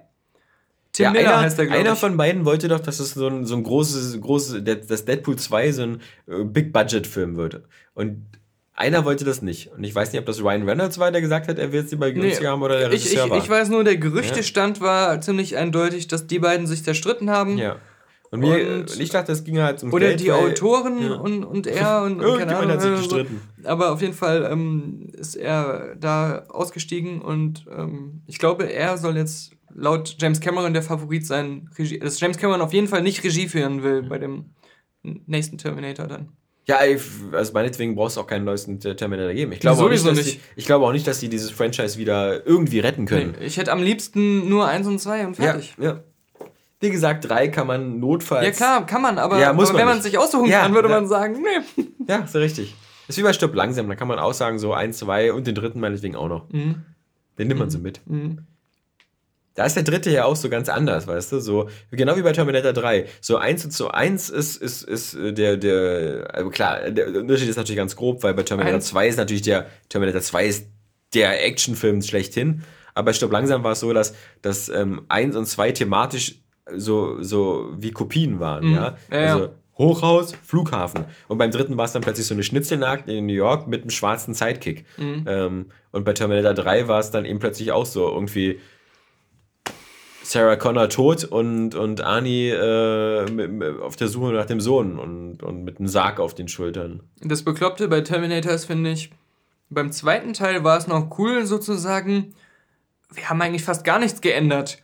Es ist jetzt nur auf andere Art, äh, wird es trotzdem diesen Judgment Day geben und sowas. Ja, und ja. und ähm, äh, die, die Zukunft hat sich einfach nur umgebildet, aber sie wird wie immer noch passieren und sowas. Ja, und vor allem aber der wenn Twist, du, dass Arnie auf der guten Seite ist. Ja, ja, klar, natürlich. Ja, heutzutage ist das ja so völlig klar, aber. Ja, aber, aber so, so, wir haben den, den Sieg doch noch nicht errungen ja, und sowas. Und das kannst du dann aber beim dritten Teil nicht, nicht so gut nochmal und beim vierten und dann wieder. Und dann heißt es immer wieder, eigentlich war es nicht aufzuhalten. Ja. Und, äh, ah, erzähl bloß nichts von Genesis. Nee, nee. Nee, nee, nee, nee, nee. Ja, aber ähm, Dune ist auch so eine Sache, wo ich auch sagen würde, so, mein Gott, das war das war damals unverfilmbar und ist nur so mäßig gelungen. ich ich finde ja, ähm, ich kenne ja die Vorlage jetzt nicht. Ähm, Spice. Ich fand den äh, allerersten ursprünglichen Kinofilm von, von David Lynch. Mhm. Mit Patrick Stewart. Ja, nie so richtig ähm, scheiße, weil als ich ihn gesehen habe, habe ich halt gar keine Vorstellung gehabt, was das sein soll. Also ich habe jetzt auch nicht gedacht, das wird jetzt sowas wie Star Wars oder sowas. Also ja. ich habe den immer ziemlich neutral gesehen und fand den dann immer so auf so eine ungewöhnliche Weise irgendwie interessant. Also nicht richtig gut und auch langatmig, ja. aber irgendwie so, es war so eine, was anderes. Mhm. Und ähm, äh, es ist auch so ein Film, finde ich, der so auch so typisch 80er Jahre ja. Sci-Fi atmet. Und wenn ich den ja. heutzutage noch mal so im Fernsehen mhm. sehe, genieße ich dann fast schon wieder diese Machart, mhm. die Kulissen und, und das Practical und sowas, ja. Und diese Atmosphäre, die sie da aufbauen. Aber ähm, David Lynch selber hat ihn ja immer gehasst, hat gesagt, das wäre der einzige Film, den er selbst als Fehlschlag bezeichnen würde von sich selbst. Mhm. Und ähm, äh, wo die, der ganze ähm, Prozess, äh, die ganze Produktion schmerzhaft für ihn gewesen ist. Und das war auch dann ausschlaggebend, glaube ich, dafür, dass er entweder Star Wars ähm, 3 abgelehnt hatte, also, also Rückkehr der Jedi-Ritter abgelehnt hatte, oder im Nachhinein froh war, ihn abgelehnt zu haben. Ich weiß nicht, wie das zeitlich war, aber auf jeden Fall ähm, hat er ähm, Dune, äh, ist der einzige seiner eigenen Filme, die er verstößt und nicht mochte. Ich würde mir ja wünschen, zumindest habe ich den Eindruck, dass die, die Fans des, des Buchs oder der Bü Bücher, mhm. dass, äh, dass das eben so, so wie Herr der Ringe aufgezogen wird. So als knallhart nah an den Büchern dran, aber dann meinetwegen auch als zwei oder drei Filme in neun oder zehn Stunden. Ähm, Wenn man dazu mit, sagen mit dem muss, Budget. Herr der Ringe war nicht knallhart an den Büchern dran. Oh, es doch. Es gab schon ja, sehr viele ja, Abweichungen ja, oder Sachen, die weggelassen wurden oder anders angeordnet oder dazu erfunden wurden. Ja, aber das ist ja schon, also ich glaube, aber trotzdem war es in den würd, Details war es sehr nah dran. Also ich glaube, die Fans, weißt du, die sich da mal, äh, da mal ähm, Gedanken war, gemacht haben, wie die Brosche von Frodo aussieht oder sowas, es, genau. die waren da schon recht und, äh, und, angetan. Und, und die, die Geschichte blieb immer noch wiedererkennbar und war einfach nur sinnvoll umstrukturiert für die Filme. Es war einfach als Adaption perfekt gemacht. Wenn du dir die Kritiken der, der, der, der Harry Potter-Filme anguckst, dann ist auch immer Kritikpunkt Nummer eins, da wird fast alles, was an den Büchern gut ist, weggelassen. Mhm. Also laut den Fans. Mhm. Kann ich nicht beurteilen, weil ich die nicht gelesen habe. Es gibt 80 weitere Quidditch-Matches, die nicht ja. im Film gezeigt wurden. Wo sind die eigentlich? Ja, ich habe was äh, ganz anderes entdeckt. Und zwar, dass ähm, es Fallout 4 angeblich, also im App Store zumindest, gibt es für iOS-Geräte. Glaube ich nicht. Und ähm, ich habe nämlich auf der Suche, was gibt es halt alles so für Companion-Apps und sowas ja. und Map, World Map-Apps für Fallout 4. Angeblich hast du doch bei deinem Lösungsbuch, was du gekauft hast, so ein. Nö, es ist nur bei der UK-Version des Lösungsbuchs. Ach so. Äh, des äh, Spieleberatgebers, wie ich ja. ihn nenne. Warum hast du denn nicht die UK-Version gekauft, wo du so gut Englisch kannst? Ja, vielleicht wollte ich auch die gebundene Version und ja, warum nur die hast du denn keine gebundene Version bekommen? Ohne, ohne Faltkarte. Warum Nein. hast du denn 30 Euro für eine ungebundene Version ausgegeben? Ich ähm, wollte eine andere Geschichte gerade erzählen. Und zwar, das Nee, bei, ich habe dann auf einmal festgestellt, wenn man äh, zugegebenerweise relativ weit runter scrollt, wenn man Fallout in die Suche eingibt im, im iOS App Store, dann ähm, gibt es da irgendwo so ein Spiel, das heißt so ein bisschen anders. Das heißt mhm. irgendwie so Biohazard Fallout 4 oder so. da sind aber die Screenshots von Fallout 4. Die Spielbeschreibung ist komplett von Fallout 4, inklusive irgendwelcher Magazin-Zitate äh, und mhm. Bewertungen. Mhm. Und ähm, da steht sogar endlich für iOS erhältlich. das Rollenspielmeisterwerk von Bethesda und so. Ja. Und äh, dann habe ich mir mal so die Kommentare, und es kostet auch Geld. Ja. Dann habe ich mir mal so die Kommentare angeguckt und ein paar Sonst Leute, die das geht gekauft der Betrug haben. Ja nicht, wenn das ja. ein paar Leute, die es gekauft haben, die meinten halt so äh, Betrug, Verarschung, das ist irgendein anderes Spiel, irgend so ein kaum programmiertes Schrottspiel, was, was überhaupt nichts mit Fallout zu tun hat. Jim Sterling immer so gerne testet, diese Spiele. Aber dann denke ich mir wieder so, wie kann denn sowas durch die Apple-Qualitätssicherung ja. kommen, wo doch so viele Entwickler mal erzählen, was das für ein äh, CR-Prozess ist, weil man da so oft überprüft wird. Jedes Update braucht ewig, bis das endlich im App Store ist, weil die da alles zehnmal auf allen Geräten checken wollen und so. Und, und sowas landet dann im ja. App Store. Also, what the fuck? Es ist ja noch nicht mal ein Mario-Klon, mhm. der dann Mourinho heißt. Weil das war wenigstens ein Spiel, was einigermaßen funktioniert hat und. Und besser war als äh, Ran Mario. Und nicht den Titel Mario hatte, sondern Mourinho. Mourinho. Und es hieß nicht irgendwie Biohazard Mario, Super Mario. Ja, aber das ist doch nur eine Kombination von zwei anderen Titeln. Das ist doch in Ordnung. Und es hatte nicht die Beschreibung, ja. dies ist Super Mario Sunshine oder so. Oder äh, wie, wie, wie, wie heißt es? Wie Clap? Wie Click? Hast du den jetzt wie heißt, das, wie, nee, wie heißt das neue Nintendo-Ding? Nintendo Mario Switch. Run. Switch, ja. ja. Äh, Clap, ja. Schon wieder vergessen. ja, siehst du. Wie über mich lustig machen. Also wir sind echt bald so wie die beiden Alten bei der Muppet Show. Ja, die konnten sich an alles immer erinnern. Die hatten keine Erinnerungslücken, ja. Das ist auch der Sauerstoffmangel. Aber wir haben auch was vergessen, als wir ähm, über Triple X geredet haben, über den neuen, den wir im Kino sahen vor zwei ja. Wochen. Ja, das da leider ich noch. das ist leider. es gibt da so ein paar Aspekte, die habe ich mir noch extra notiert, weil die mir nachträglich noch eingefallen sind. Erstens, der deutsche Synchronsprecher schien zwischendurch besoffen zu sein. Der war Vin Diesel? Ja, es gab viele Szenen, wo der so so komisch äh, besoffen ge gelallt hat oder so. Wir haben uns sogar im Kino ja, noch darüber lustig gemacht. Ja, ja, weil der aussah, als ob er einen Schlaganfall hatte. So. Nicht aussah, aber ja. so sich angehört wow. hat. so beim Reden. Aber ähm, dann natürlich, er geht undercover. Er will sich ja verstecken. Er will ja untertauchen am Anfang des Films. Er ja. will damit nichts mehr zu tun haben. Ja. Er Hat aber nur noch so Satellitenschüsseln knacken. Am ganzen Körper seine scheiß Triple X-Tattoos. Ja. Besonders dieses eine im Nacken. Ja, ja. Wo jeder Idiot. Das geht nicht ab. Guck mal, selbst wenn er sich eine Mütze ins ja. Gesicht zieht, ja. so wie sie das bei Prison, bei Break, Prison Break machen. Der, der komplette Tarnmodus. Oder bei Tarnung aktiviert. Bei, bei Hitman. der, das, ja, der ERN-Code ist auch immer. Der hat auch diesen Code im, im Nacken. Hitman ist kein gutes Beispiel. Das war die Sache. Aber das Letzte, was wir nicht angesprochen haben, was aber so eigentlich mit das, das Bescheuertste ist, wie oft sie es in diesem Film versuchen, das Erfolgsrezept von ähm, Fast and Furious, It's ja. all about family, ja, ja, bei Triple X zu etablieren. Und wir, wir, sind ein Team und sonst nee, was, ja. Ähm, am Ende, wo Ice Cube dann sein Cameo hat, sagt er irgendwie so, irgendwie, wir, wir, wir, Triple X müssen doch zusammen, irgendwie so ein Spruch, der dann dreimal in einem Film gesagt wird, ja äh, ja, X sind immer füreinander da oder sowas. Ja, genau, das ja. ist, wirkt so fast schon wie X-Men oder so, dass es irgendwie so, so, so, ein Teamsport ist und so, ja. wo, wobei gerade. Die alle als Einzelgänger ausgebildet wurden. Genau. Und dann hat die Geschichte mit Samuel, Samuel Jackson, ja, also. Genau, ja, ja, richtig. Ich weiß gar nicht, wo, was es noch für Franchises gibt, die, wo, wo eigentlich so der, der Erfolg und der Ursprung, wenn man lange genug drüber nachdenkt, fallen einem noch bestimmt ein paar Sachen ein, wo der Erfolg eigentlich auf so einer einzelnen Figur basiert wo dann später plötzlich in den Fortsetzungen andere Figuren noch so dazugeholt werden. Mhm. Zum Beispiel am auffälligsten auch so bei Stopp langsam 3, wo dann plötzlich so alles mit Samuel Jackson zusammen gemacht wird. Ja, und von da an hat er immer Sidekicks gehabt. Ja, genau. Ja, genau. Am Anfang war das so, wo wie kann dieselbe Scheiße einem Mann die, passieren? Ja. Die DNA des ursprünglichen auch komplett dadurch verändert wird. Ja. Dass er auf einmal, äh, ja, dass so eine Teamgeschichte oder so ein genau. Sidekick-Story genau. wird. So eine Gruppe von Leuten. ja. Wir waren schon immer eine Gruppe von Leuten. Ja, und wir sind eine Familie. Ja, wir haben diese Fam tiefe Familie Verbindung miteinander. Ja. Genau, wir Triple X sind, äh, sind, sind Brothers for Life. Mensch. Du hast ähm, auch, was wir noch nicht, gar nicht auch besprochen hatten, diesen neuen Logan-Trailer, den es ähm, ja. mal zwischendurch die Woche gab, wo man mehr gesehen hat vom Film. Und äh, jetzt ist es ja ziemlich äh, klar, dass, ähm, dass dieses Mädchen sein Klon ist. Mhm. Und ähm, am Ende von dem Apocalypse-Film. Ja.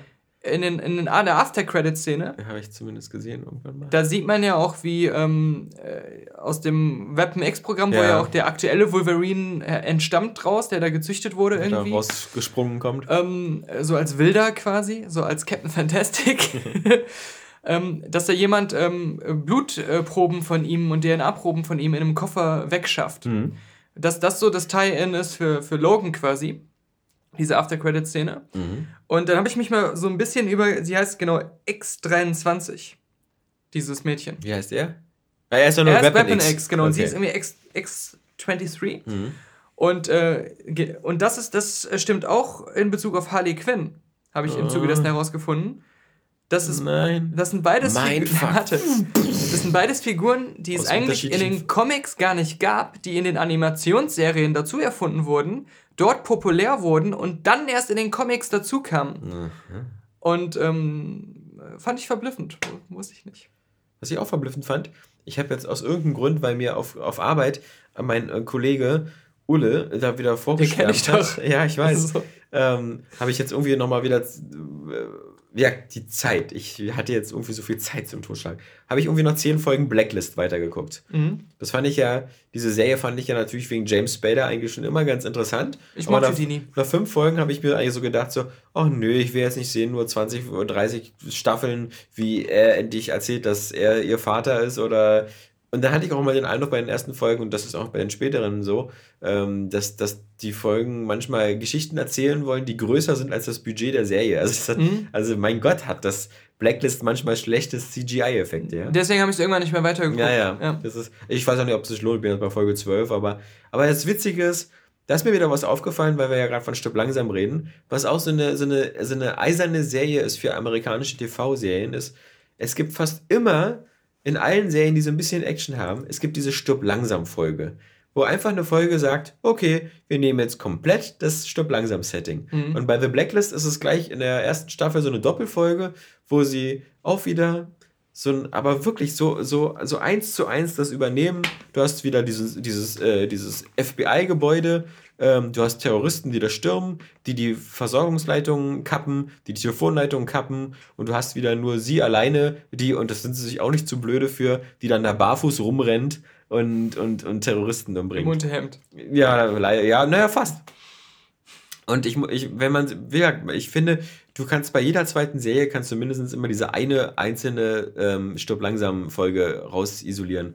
Was mir immer sofort einfällt, ist Alias diese ziemlich coole Agentenserie da von J.J. Abrams mit ähm, auch in der ersten Staffel eine Doppelfolge, wo das auch so ist, wo dann wenigstens Quentin Tarantino noch als Gaststar dabei ist und die, diese Bösen da leitet. Der ist quasi der Hans Gruber der Folge. Ähm, das ist eine coole Folge und natürlich ähm, Star Trek The Next Generation. Das ist, glaube ich, die, eine Folge der dritten Staffel oder so, wo die Enterprise in so einem Dock ist und, und gereinigt wird und Picard noch alleine irgendwas so. holt und dann kommen da so vier Terroristen oder so und wollen die Enterprise übernehmen. Und dann. Das ist, das ist, der, das ist der Plot von ähm, dem Star Trek Brettspiel äh, mit dem Klingonen. Ah ja. Äh, mit diesem VHS-Tape, was ja, man einlegt, ja, ja. wo man dann so äh, Videosequenzen sieht äh, und der, wo er da immer wieder zwischendurch kommt und sagt, erfahre Biche. Und dann musst du eine Karte ziehen. Ähm, aber der Plot ist, dass die Enterprise an einem Dock ist und irgendwie gereinigt wird und alle haben Urlaub. Ja. Und er klaut die Enterprise und fliegt einfach weg. Ach so. Aber du bist mit deinen Mitspielern noch an Bord, weil ihr da gerade sauber machen seid. Ihr seid so Die Putzcrew. Du bist Roger Wilco. Ja. Und, und Space Quest. Jetzt müsst ihr es schaffen, den aufzuhalten. Ja. Weil er will mit der Enterprise... Wer hat denn hier schon wieder diese Burritos gegessen? Sein Plan ist los, mit der geklauten Enterprise, die er auch so komplett alleine bedient. Ja. Das ist ja immer so ein Raum... So ein Raumschiff kannst du immer komplett alleine Man fragt sich mal, wo die ganzen anderen Hansel da, wenn ja, richtig. sind. Ähm, Jordi drückt nur mal irgendwelche Knöpfe. Äh, äh, Hoffentlich merkt keiner, dass ich blind bin. Er, er, auf, er will auf den klingonischen Heimatplaneten. Klingon heißt er so? Nein. Äh, Kommt drauf an. Kitomer? Nee, Kitomer ist da die Friedenskonferenz. Er will, Dann gibt es Praxis, der explodiert bei Star Trek 6. Er will in die klingonischen Gewässer fliegen und dort einen Krieg anzetteln, indem er mit der Enterprise die Klingonen bombardiert. Und wenn du das äh, VS-Tape einfach zu Ende laufen lässt oder wenn das Spiel dann sagt, du hast verloren, spul bitte ans Ende, um dir das Ende anzugucken, dann siehst du, wie er das auch macht. Ja. Und, ähm, das ist bestimmt sehr aufwendig gemacht. Da, das ist auch eine Stelle, vorher war alles cool. Enterprise sah aus wie immer, es waren, schienen die Effekte aus der Serie zu sein, die Brücke war die aus der ja. Serie, alles, alles cool. Äh, cooles Klingonen-Make-up, ja. Nur diese Endsequenz, wo er auf dem Stuhl sitzt und sie zeigen immer wieder so ähm, von außen diese billigen CGI-Effekte wie Photon-Torpedos einschlagen und ähm, von innen sitzt er auf dem Stuhl. Du siehst ganz genau, er sitzt eigentlich auf dem Stuhl, nichts passiert, aber er wackelt selber so. Ja. so von links nach rechts, ja, obwohl die Brücke. Was die anderen auch gemacht obwohl haben. Obwohl die Brücke gar nicht wackelt. Aber er, er, macht, er dreht es zum Exzess. Er macht es minutenlang. Oder sie machen den Fehler, dass sie das verwechselt, dass sie die Kamera dann stillhalten, statt die Kamera so mitzuwackeln. Sie haben die Kamera stillgehalten, das ist es ja. Aber diese Star Trek-Folge war, war deswegen ganz cool, weil, weil am Ende äh, die Idee ganz witzig war, diese, die, wenn die Enterprise gereinigt wird, dann geht am Ende so ein, wie so eine, so eine, so eine, so eine, so eine Lichtbarriere einmal durch das Schiff so ganz langsam, die dann sozusagen alles so auf Atomebene reinigt. Und das ist natürlich dann auch wie so eine, wie so eine Waffe bei, bei ähm, Cube oder so. Mhm. Ja, lacht sich bei Resident Evil. Ja, aber diese Würfel, ne? dieses Lasergitter, ja. Und das gab es, glaube ich, eben vorher bei diesem Cube. Ich glaube, den gab es noch vor mhm. Resident Evil ja, oder klar. andersrum. Äh, mit den Cube gab es vorher. Ja, genau. Ich muss nur so lachen mal wieder, dass das Gefährlichste in diesem ganzen Universum ist die Reinigungsanlage. Klar. Er hat das Schiff komplett wegradiert. Mir fällt immer nur. Guck mal, dann hast du dein Schiff so in einem Reinigungsdock und dann wollen alle an Bord gehen, um weiter zu fliegen. Und dann sind dann so fünf, die einfach verpennt haben, dass Landurlaub ist, liegen überall nur so die Skelette in den Betten. Oder da bleiben ja keine Skelette übrig. Die wirst du nie mehr wiederfinden. Die, das sind immer diese. Die sind aus dem Landurlaub verschwunden. Ja, das sind wie so Socken in der Waschmaschine. Ja, genau. zehn Crewmitglieder im Jahr, die einfach verschwinden. Hast du Steven gesehen? Der war doch eben noch im Landurlaub. Ich habe ihn unten nicht gesehen. Naja, wieder zehn weniger. Kann ich sein Zimmer haben? Ja, genau. Das ist schön sauber. Ja. Bis auf diesen Aschehaufen in der ja, Ecke. Bis auf die blutroten Tapeten. Ja. Weil ich gerade gesehen habe, dass, die, dass der nochmal auf Blu-ray nochmal neu aufgelegt wird. Ich muss ja sagen, ich finde Alarmstufe Rot mit Steven Seagal, der erste, ist einer der wenigen guten Stück langsam Klone. Auch einer der wenigen guten Steven Seagal-Filme, Auch das, ja. ja, ja. Der zweite ist dann schon nicht mehr so geil mit dem Zug und vor allem mit dem Ende, aber das für völlige beschissene äh, Tricktechnik ist, weil dann dieser ganze Zug abstürzt da. Aber. Aber ich finde jetzt, wo du mir das wieder erzählst, Weißt du, wir haben langsam eine Stufe erreicht, da haben wir einen Preis verdient. Ja. Und ähm, was gäbe es Schöneres als einen Preis, den wir verliehen bekommen von, sagen wir hm. mal, dem letzte Website-Verlag? Wenn ich mir mal so angucke, der Express hat einen Journalistenpreis erhalten. Was? Der Express hat einen Journalistenpreis erhalten. Nee, ich habe schon verstanden. Also für seine Berichterstattung ja. über die Kölner Silvesternacht. Ah. Ganz wichtige Geschichte. Ja. Ganz viele tolle Sachen ans oder schlimme Sachen ans weil, Tageslicht befördert. Weil der Kölner Express so extrem zurückhaltend war, oder? Ja. Nee, äh, Faktentreu. Äh, die haben sehr viel, äh, laut Aussage der Preisgeber, ja. sehr viel ans Tageslicht recherchiert. War das die Kölner Express-Redaktion, die den Preis Lass uns mal gucken. Oder? Es geht hier um den Dumont Journalistenpreis. Achso, ist das, der, ist das der Verlag, der den Kölner Express rausbringt? Exakt. Ah, so. War ja nur so ein Tipp. Dann gucken wir, wer sitzt denn neben den Herausgebern von Niven Dumont Verlag? Ja. Wer sitzt da im Vorstand, Aufsichtsrat. Wer, wer, genau, das sind die. Wer sitzt da noch im Preiskomitee? Thomas Kämmerer, kommissarischer Chefredakteur vom Express. Ja. Das ist einer von drei Juroren, ja. die diesen Journalistenpreis verliehen haben. Ja, das ist ja eine unabhängige Preisvergabe. Ja, das äh, hat der Express natürlich auch eine News drüber geschrieben und äh, ist ganz groß aufgezogen. Ja, äh, wait, das ist, so muss man es machen. Also, ja, wir haben ja auch äh, damals bei Area Games immer die Area Games Awards verteilt. Ja, auch die Journalisten. Für besonders gute News und, und Artikel. Besonders gute Übersetzung. Ja. Besonders gute Regel Nummer 2 Galerien. Ja. Mensch, der arme Johnny Depp. Wie viel äh, gibt er aus? Zwei Millionen pro Monat angeblich. Das Leben ist teuer. Ja. So viel müssen wir erstmal bei Patreon einnehmen. Ja, ja. der, der, der hat ja auch äh, 14 Häuser, die er unterhalten muss. Darunter ein Schloss in Frankreich. Ich werde das nicht verstehen. Yacht. Immer dieses, mehrere Häuser kaufen von so reichen Leuten. Wobei man natürlich sagen muss, von all den Sachen, die er macht, war das vielleicht nicht das Blödeste, weil so Betongold, wie der Profi ja, Immobilien ja, nennt, ja. Äh, das, ähm, ja, aber das kriegt er. Das Geld ist ja wenigstens nicht weg. Ja, aber nein, nein doch, es ist weg. weil das ist ja nicht so, das sind Häuser, die irgendwo stehen, sondern die werden, so, über, die? Jahrz nee, die werden über Jahrzehnte hinweg. Hat er den Columbia Die Instandhaltungskosten, die Reinigungskosten und all das. Klar, das, das hat das, den Wert schon egalisiert schon längst. Ja, das stimmt. Aber er hat ja nur auch Geldprobleme. Dann diese, da, dagegen war seine Scheidung ja von Amber Heard günstig mit den 7,5 Millionen. Also für anderthalb Jahre. Ja, das kann man machen. Was ein irre macht, ist, wenn man, wenn man ab und zu mal nicht schlafen kann und so eine, so eine Nacht irgendwie mal komplett wach bleibt oder so, dass man bei der nächsten Nacht schon so abends so aufgeregt ist, weil man denkt so, oh Kacke, was ist, wenn ich jetzt nicht einschlafen kann? Ja, ja. Und was einen super fertig macht und ich, ich würde ja fast irgendwie, also die meisten Leute werden dieses Problem nicht haben und so. Ich finde ja sowieso, so Schlafprobleme ist schon äh, was ziemlich Fieses. Also man, man kann ja viele Sachen haben, aber, aber Schlafprobleme, die, die ziehen so viele Probleme dann auch mit sich, so wie man am nächsten Tag drauf ist und, und ähnliches. Und, und das ist wirklich eine harte Sache. Aber was, was, was ich auch schon immer doof finde, ist, manchmal liege ich immer abends im Bett und dann, dann habe ich Angst vor dieser Bewusstlosigkeit. Weißt du, vor diesem Einschlafen. Hm. Weil ich immer so denke, okay, jetzt bin ich wach, jetzt bin ich wach. Aber eigentlich schlafe ich gleich ein, eigentlich bin ich gleich weg. Aber nee, noch bin ich da. Ja. Bin ich da. Und manchmal versucht sich dann irgendwie mein, mein wenn ich nicht, nicht so ganz müde bin, versucht sich mein Bewusstsein immer dagegen zu wehren, gegen dieses so Wegdämmern. Mhm. Immer so, oh nein, oh nein, jetzt dämmerst du weg, jetzt bin ich wieder da, jetzt bin ja, ich da. Ja. Guckst du auf die Uhr, ah, guck mal, Uhrzeiger, ja, oder, oder machst sonst irgendwas. Ich habe manchmal das Gefühl, das wird schlimmer, wenn man lange nicht geschlafen hat. Also wenn du, wenn du, wenn du, ähm, äh, ich weiß noch, als ich äh, zwei Tage und zwei Nächte durchgemacht habe, letztes Jahr bei meinem äh, Film Meldorf-Projekt in, mhm. in Meldorf, da bei dem Hilfsprojekt, äh, dass ähm, ich, als ich endlich schlafen konnte, ich mich immer wieder, als ich eingeschlafen bin, erschrocken habe und wieder wach geworden bin. Was vielleicht auch daran liegt, dass ich davor einfach nicht einschlafen durfte und mich das so angedrillt ja, hatte. Ja, ja, ja. Und, so äh, gefährlich sowas, ja. Das musst du schnell wieder rausdrillen. Ja, ja. ja. Weil der aber, Körper gewöhnt sich dann. Aber was, was, du, was du nicht weißt, und das äh, liegt, hat dann auch viel damit zu tun, dass wenn du dann äh, zu wenig oder gar nicht geschlafen hast und am nächsten Tag motorisch nicht so gut funktionierst und, und nicht gut drauf bist und so, dass tatsächlich Teile deines Gehirns trotzdem schlafen.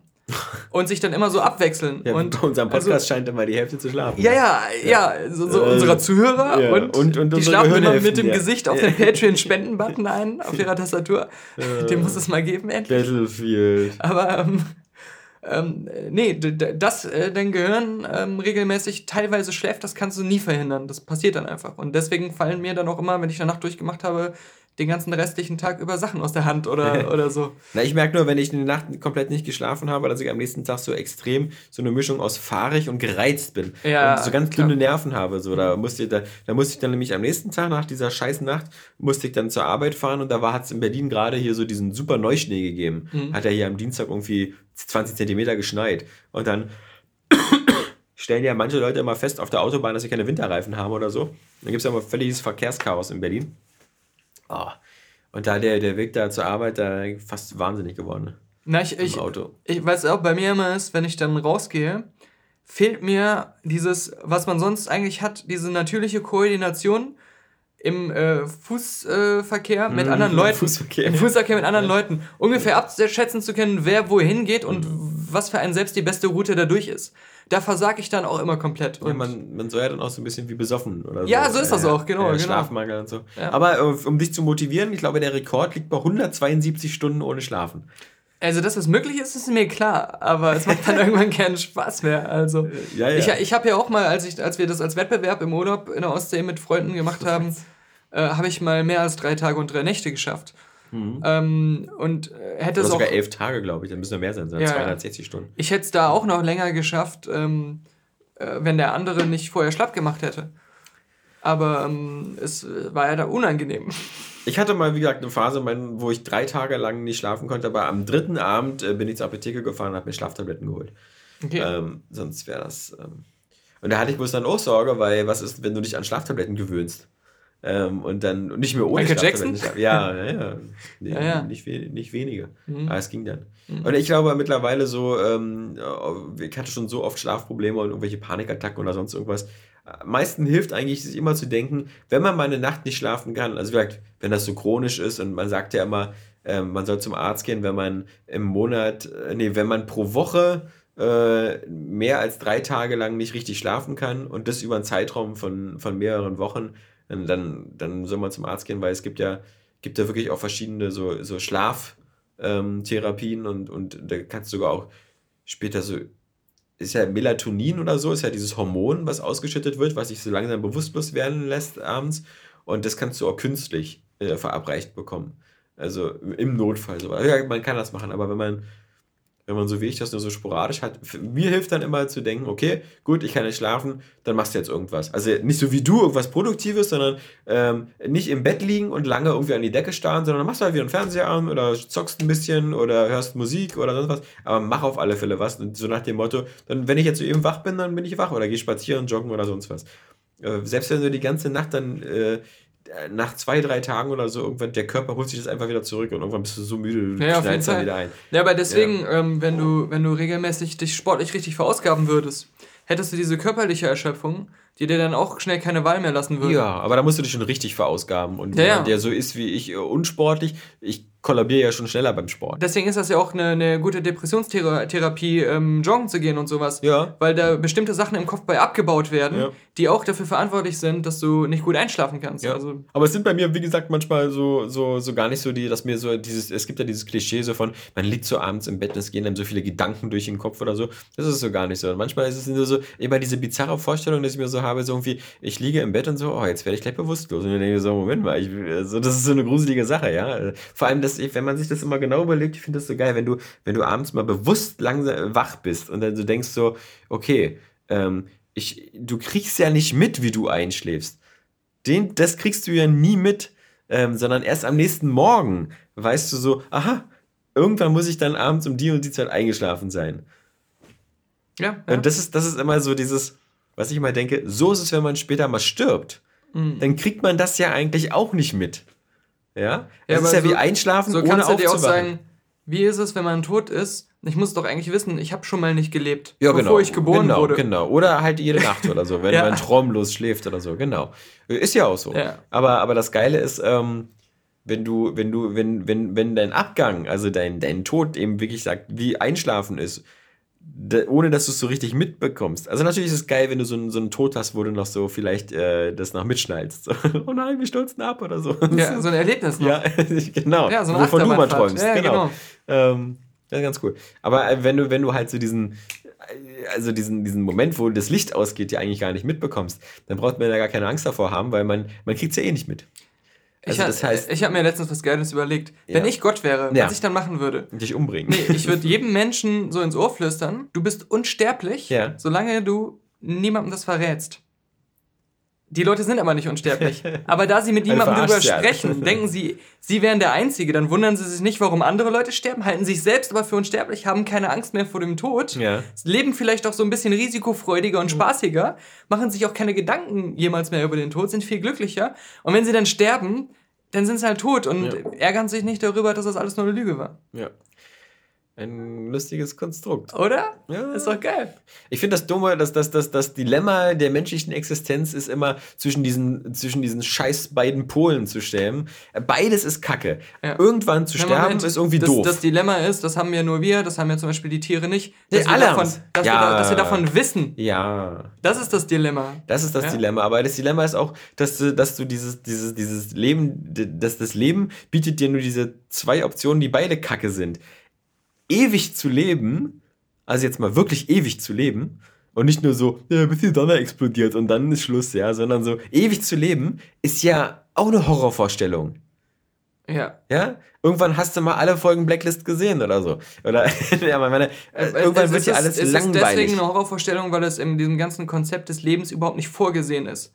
Und deswegen, so wie wir das Leben kennen, eben nicht gar nicht funktionieren kann und ja, das wissen wir. Eh nicht, wegen allem möglichen, wegen ja. Überbevölkerung und so, oder genau. weil alles endlich ist. Und in fünf Milliarden Jahren ist die Sonne wieder aufgebraucht und dann ist hier auch Schicht im Schacht. Aber ich meine, diese, diese Alternative ist total kacke. Auf der anderen Seite, die Alternative ist halt nur so 60, 70 Jahre lang zu leben und dann, wenn man glaubt, halbwegs alles verstanden zu haben und irgendwie klarzukommen, dann wieder für immer abzutreten und, ja, und das, quasi mal, sozusagen nie gelebt zu haben, ist auch kacke. Wir sind ja von der Natur so programmiert, wenn wir gesund denken, ja. leben zu wollen und möglichst lange leben ja. zu wollen. Das ist unsere natürliche Programmierung. Außer und, bei uns Rauchern. Wir wehren ja, uns gegen dieses Dogma. Aber, aber, ja, aber auch, auch wieder nur, weil, weil ihr, sich, sich Raucher, obwohl sie auch wissen, wie schädlich es ist, oder andere Sachen, die schädlich sind und Alkohol und sonst was, das ist trotzdem was, was noch nicht greifbar ist. Das ist nur ja, so eine genau. hypothetische Gefahr genau. und die blendet man dann aus. Äh, genauso wie mit dem Tod selbst. Bilder auf den Packungen. Ja. Aber auf jeden Fall, das ist ja das Paradoxe, äh, dass wir einerseits so programmiert sind, äh, überleben und uns am Leben halten zu wollen, aber andererseits wissen, dass wir eh sterben werden. Ja. Das ist ein menschliches Problem. Aber die andere das, Sache ist. Das machen Tiere ja auch. Ähm, also, also, dieser Überlebenstrieb ist ja bei Tieren auch. Außer genau. bei Lemmingen. Genau, aber das ist mehr instinktiv. Sie ja. wissen ja jetzt nicht wirklich die Hintergründe und, und alles. Sondern ja, aber sie scheinen irgendwie immer doch lieber zu leben, als tot zu sein. Ja, wie gesagt, ja. diese instinktive Programmierung. Ja. Aber bei, bei uns ist es halt Wissen. Ja. Und also wir, wir können das alles einordnen und, und, und wissen, was da überhaupt passiert. Das Problem ist, dass wir einen Verstand haben, ein Ego haben, ja. das äh, sich selbst sehr wichtig nimmt. Und das, man muss sich ja wichtig nehmen, ja. Um, um irgendwie existieren, damit man sich Weil nicht man einfach sich auch so lange tötet. Kennt, ja. ja. Und, und man gewöhnt sich ja so an sich. Das ist der Punkt. Die Tatsache, dass das gar nicht schlimm ist, dass man irgendwann mal nicht mehr da ist. Ja. Dass das auch für die Natur und für die Menschheit und für das Universum keine so große Rolle spielt, nicht so groß, wie wir uns selbst wichtig nehmen. Das ist naja, so, weil so wir für uns selbst sind wir ja alles. Wir sehen uns, genau, wir sehen uns ja. als Individuum extrem ja. wichtig. Ja. Dass das aber gar nicht so, so die Wahrheit ist, ähm, das macht das uns ist, verrückt. Ist klar. Ja, das macht man aber, ich meine, so, wenn, wenn niemand da ist, der einen Baum sieht, ja? Nee, aber nein, nein, es sind ja noch andere Menschen ja, dann da. Das, das meine ich halt ja, ja. so, dass, dass dieses, diese, diese Illusion von unserem individuellen Verstand, so die nehmen wir so extrem wichtig, ja, aber äh, dass man sagen könnte, naja, wenn du tot bist, aber andere Menschen weiterleben und es weiter Menschen geben wird, lebst du in dem Sinne weiter. Ja, das ist mir aber kein Trost. Ja, weil, genau, weil dein Ego. weil ich so, ja nicht da bin. Dein Ego so stark ist. Aber ja. eigentlich ist das halt auch nur eine, eine, ein Konstrukt.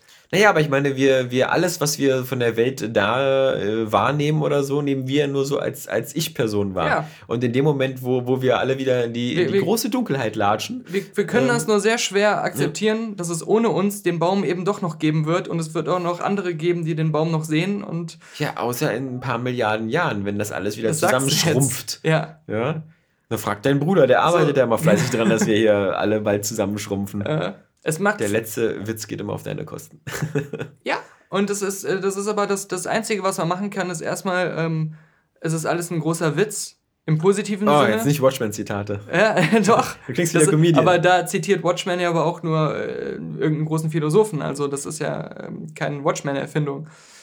Ähm, ich, ich lebe sowieso immer so. Für mich ist das immer so, das Leben ist für mich wie aus dem äh, Flugzeug springen ohne Fallschirm, aber den Flug zu genießen. Ja, ja? genau. Also ja, genau, man weiß du genau. Musst, es, du musst dich auf den Flug konzentrieren und nicht auf wann er endet und wann er angefangen hat. Ja, genau. Vor allem musst du es genießen. Ja, eben. Das ist das Wichtige. Nicht nur dich darauf konzentrieren, Weil sondern das Beste draus machen. Du hast ja keine andere Wahl. Das ist das Einzige, was du machen kannst. Ja. Und, ähm, und die andere Geschichte ist, äh, also es hat keinen Sinn, mit dem zu hadern, was du nicht ändern kannst.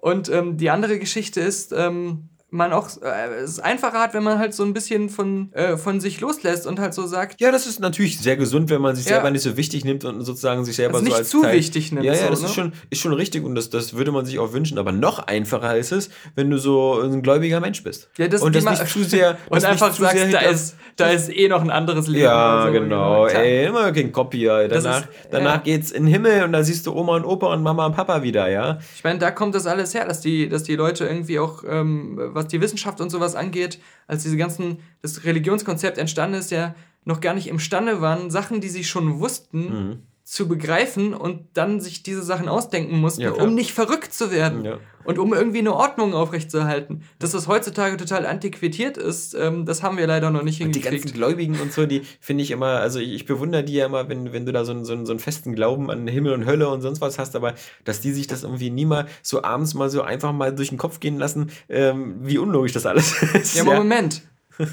ja, ich bin da auf, der, auf deiner Seite, aber du bist jetzt ein schlechtes Beispiel. Ja. Weil du bist ja der, der sich das abends durch den Kopf gehen lässt ja, und äh, der nicht mehr einschlafen kann. Ja, genau. Deswegen, deswegen, deswegen beneide ich dir um diese sozusagen so, ja. weißt du, um, um, diese, um diese Gewissheit, dass dann alles danach cool ist, aber dass die sich nie so eine Sache fragen wie, selbst, also wenn, wenn, wenn, wenn man mal so diese klischeehafte, äh, wir nehmen jetzt mal den Himmel so, wie sich die manche so vorstellen, so irgendwie auf der Wolke hocken oder so.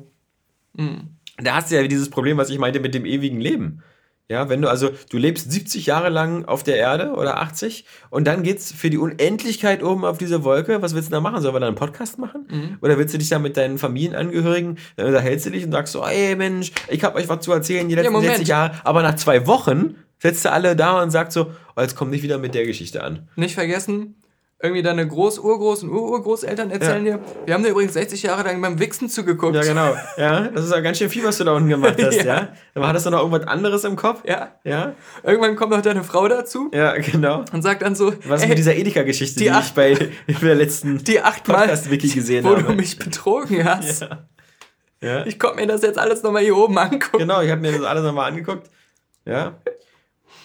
Und in der Hölle stehen sie alle Schlange um Hitler und so, komm, erzähl das nochmal, wie hast du das gemacht und so. Stimmt. Nee, das ist doch voll öde. Und, und, und dann sollen die mir mal erklären, ähm, was es dann in der, in der, in der Himmel äh, so für, für äh, Kitas und Schulen gibt, für die armen äh, Kinder, die so mit einem Jahr sterben. Ja, weil die sitzen dann in der, in, im Himmel oben und, und das Bewusstsein von denen ist ja auch nur so blablabla, so wie ich, wenn, ja genau, wenn ich von Battlefield rede. Mhm. Ähm, und wir kriegen die da oben dann erst nochmal so, ey Leute, so jetzt erstmal hier nochmal sprechen lernen und so. Das ist, ist genau wie mit den ganzen Dementen, die sterben. ja.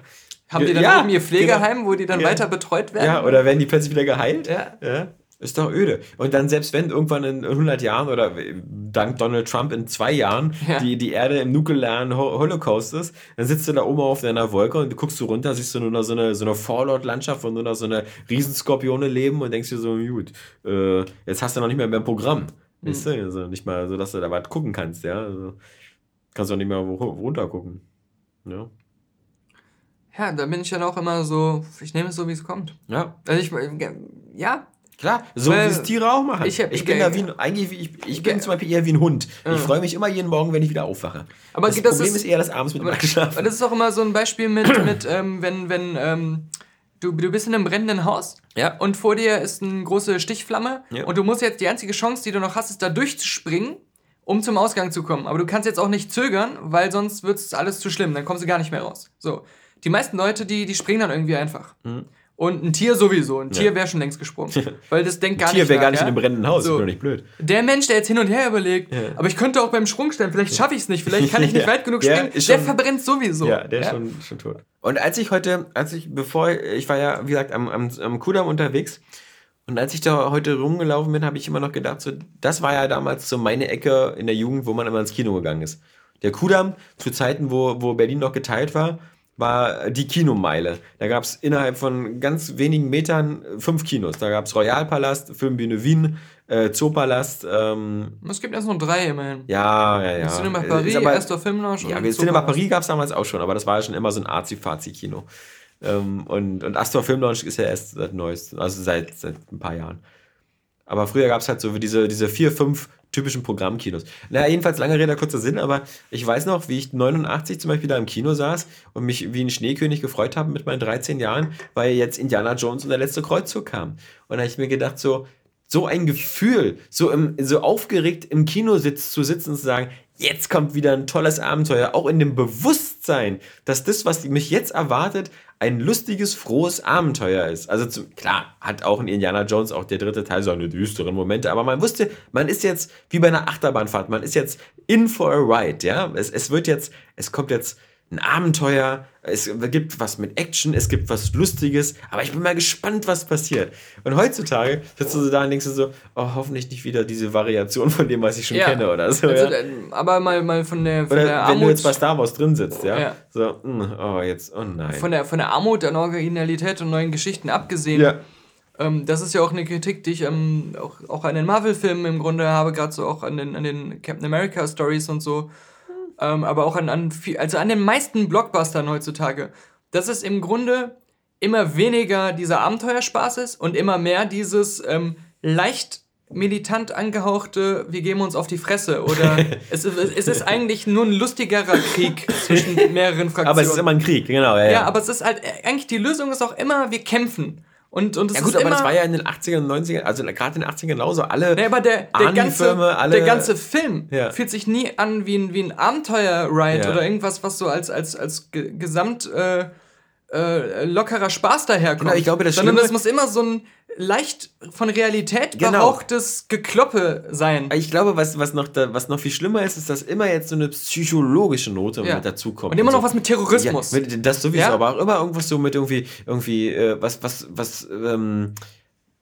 Genau, dieser, dieser, diese psychologische Note und dieser Realitätsbezogenheit, ja, die dir immer wieder klar macht, so irgendwie, ist ja wie in Wirklichkeit, das ist wirklich ziemlich schlimm. Das hattest du natürlich bei, ich glaube, wenn du Phantomkommando geguckt hast mit Arnie, hattest du nie so das Gefühl, so, ach so ist das also im Vietnamkrieg gelaufen, ja. ja.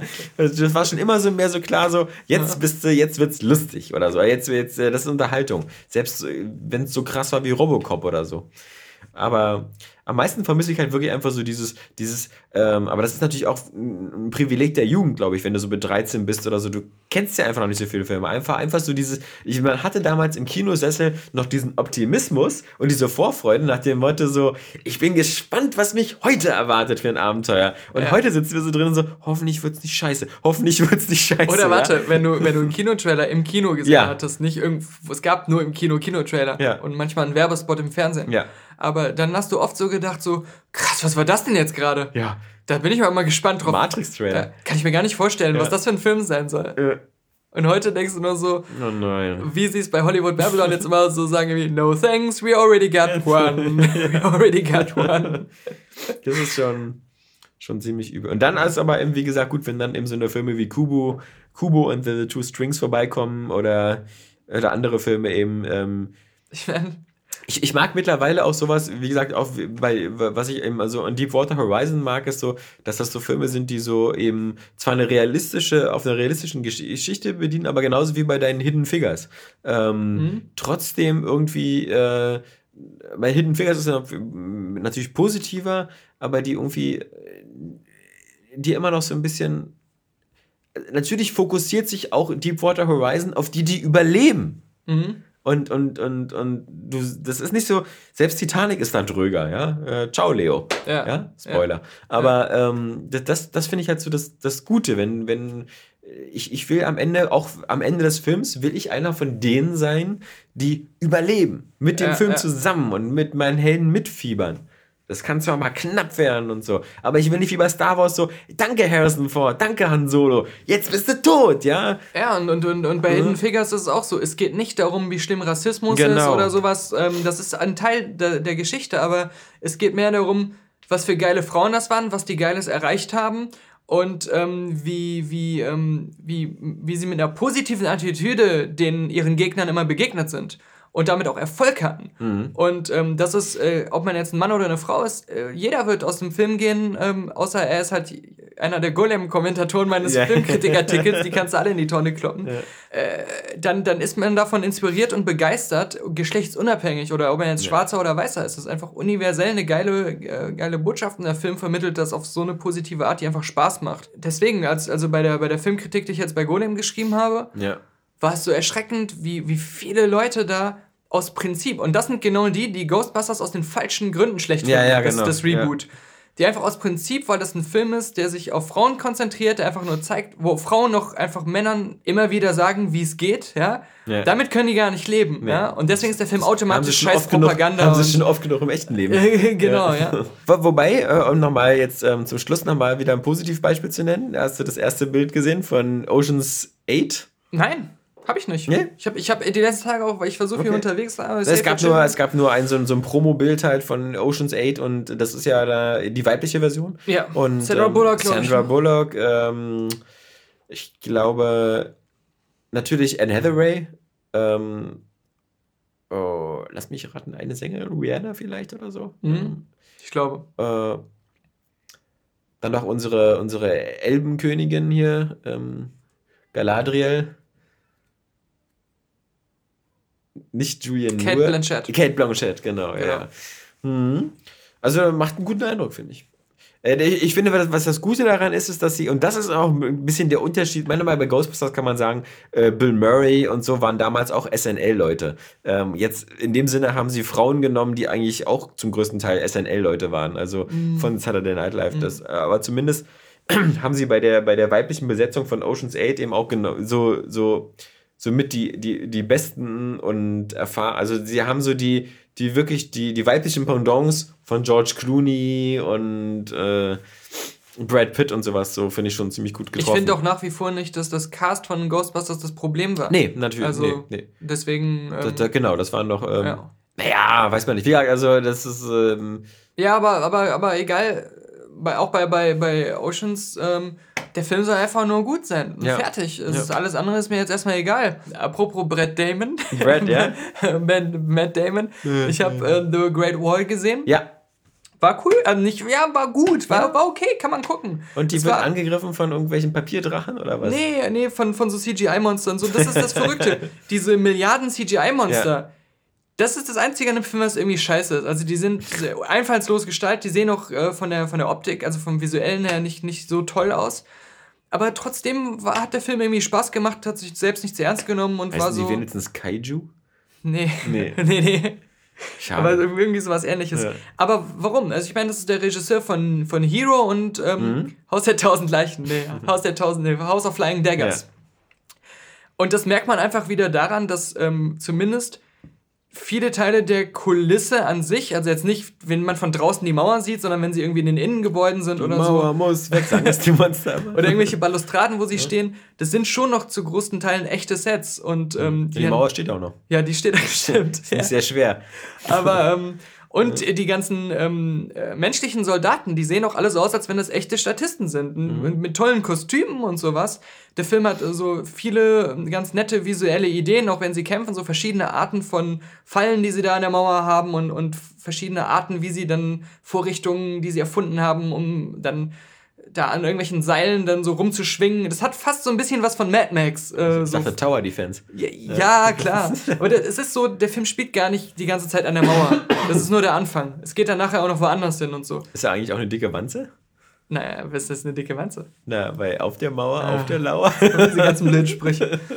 Das, das, das Witzige ist auch, die, diese, diese, Gegner, diese Gegner, diese Monster haben alle so eine Videospiellogik wieder. Da gibt es diese eine Queen, wenn man die ausschaltet, dann sterben die ganzen Kleinen oder ja, werden bewegungsunfähig. Wie bei Independence Day. Und um die Queen herum sind solche Spezialmonster die können so einen Schutz auffalten aus ihrem äh, Kopf. Und wenn man dann versucht, eine Granate dahin zu werfen, dann machen die sofort den Schutz auf und dann wird die Granate weggesteuert. Das heißt, du musst erstmal so einen Schwachpunkt da ja. äh, finden, um dann die Queen genau zu treffen. Ne? So Todessterngraben-mäßig. musst du ein Virus entwickeln ja. und dann einhacken? Ähm, da, da, was ich mir nur gedacht habe, ist, dass. Äh, Matt Damon hätte man weglassen können. Man hätte yeah. diese ganze Story, dass da so äh, Foreigners hinkommen und dann da mitkämpfen, yeah. hätte man weglassen können und einfach nur so so einen 300-artigen China-Schlachtfilm machen können. Weil das, das fällt so ein bisschen ab, dass man merkt, ähm, Matt Damon und sein Kollege, der hat übrigens, glaube ich, die rote Viper in Game of Thrones gespielt, der gegen den Berg kämpft und stirbt. Spoiler. Ah, der ist cool. Ja. Ja, also ähm, ja. Äh, der, der ist ähm, Prinz, Prinz Oberin.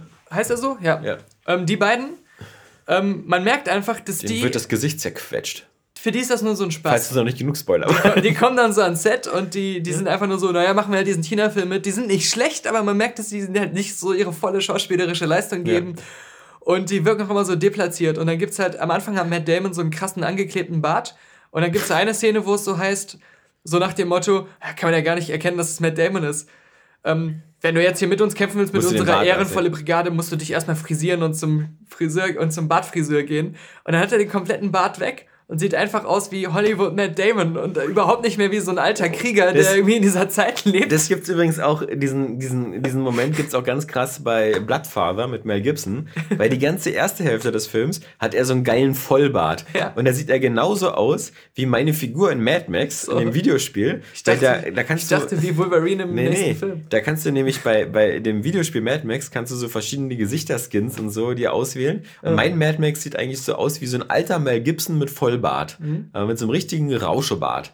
Und dann in dem, in dem Bloodfather plötzlich in der Mitte des Films muss er sich auch komplett rasieren und dann sieht er wieder aus wie, wie ein 20 Jahre jüngerer Mel Gibson, aber wieder so, oh, wo du so denkst, so, oh nanu, also das ist so. Das ist ja wieder der Hollywood-Schauspieler. Das ist ja wieder, das ist ja wieder der Level Weapon Mel Gibson. Mhm. Und dann denkst du, bist du für einen Moment auch perplex und denkst dir so, uh, ähm, ich dachte, der wäre älter. Mhm. Äh, es ist Zumal er jetzt Bart, im ja. echten Leben auch diesen Baumwipfelartigen Bart hat. Ja, gerade. Ja. Mhm. Das soll aber auch gut sein, dieser Monster Calls. Im, im, im, Gegen, Im Gegensatz zu ähm, halt den beiden Darstellern ja. in, in, The Great Wall, die ganzen chinesischen Darsteller, ja. die spielen das, als ob es da um ihr Leben geht, als ob das so eine Vermutlich. traditionelle, alte, ähm, wahre Geschichte des chinesischen Volkes ja, wäre, die ähm, sich wirklich so zugetragen hat, wo sie ja. jetzt ihren Vorfahren gerecht werden müssen. So spielen die das ja. ja. Und das ist so ein geiler Kontrast. Aber natürlich muss man sagen, wäre Matt Damon da nicht in der Hauptrolle, kannst du so einen Film vergessen, glaube ich. Ich weiß nicht, weil ich habe damals auch Hero und Haus der äh, fliegenden äh, Messer, habe ich äh, ja. beides im Kino geguckt und ja. da waren keine amerikanischen Schauspieler drin. Nö, aber waren das nicht auch trotz alledem so Filme, die so, naja, so geht so? Ähm, Doch, ich fand die eigentlich damals ziemlich gut. Nee, die Filme waren super. So. Ich meine, also die waren noch bestimmt nicht so, also so, so das waren bestimmt auch so, so Insider-Tipps oder sowas. Ich glaube, bei, bei Hero war, glaube ich, Jet Li in der Hauptrolle. Der war da schon ja, war schon bekannt. bekannt ja. Ähm, bei Level Weapon schon dabei. Ja, ich glaube, ja, mh, hm, ja. Keine ich weiß es auch nicht. Ich weiß es nicht. Ich weiß, es gibt da immer so, so bei, bei diesen, bei diesen äh, Filmen halt immer so ein paar, ähm, die, die immer wieder genannt werden, so als, als, als Klassiker und immer bei jedem Filmkritiker so in den Top Ten sind. Irgendwelche großen, epischen Filme, die dann aber natürlich so im, im Westen so fast keiner kennt. Ja, also außer, ja. außer diesen, diesen eingefleischten, die ich dann meine, auch mit riesen ja so, Production-Budget. Jeder kennt Oldboy, also auch das Original genau, ja. aus, aus Korea und ähm, äh, viele haben das auch gesehen und, und finden das geil. Aber der Typ halt seitdem halt irgendwie noch drei oder vier weitere Filme gemacht, hat vorher auch schon zwei Filme gemacht aus dieser Trilogie mhm. und, und so weiter. Und das haben aber dann wieder nur so Kenner gesehen oder Leute, die sich so mega mit diesen ausländischen Filmen auseinandersetzen ausländischen Film, mit diesen asiatischen Filmen. Aber ich glaube, die, nicht mal die meisten Leute, die Oldboy geil finden, wissen überhaupt, dass es diese anderen Filme gibt. Ja, ja, aber das Aber ja warum? Weil Oldboy die Goldene Palme in Cannes gewonnen hat. Ja.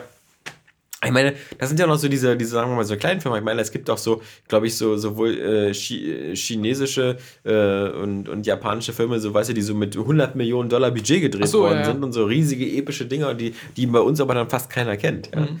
Ähm, Deswegen, also ich glaube schon, dass dieses, dieses, was so als Whitewashing beschrieben wird, zumindest, ich meine, wir machen es ja jetzt, es ist doch eher so, es ist ja kein Whitewashing momentan, sondern es ist doch eher so, dass äh, wir eben alles so bewusst miteinander vermischen durch diese Märkte.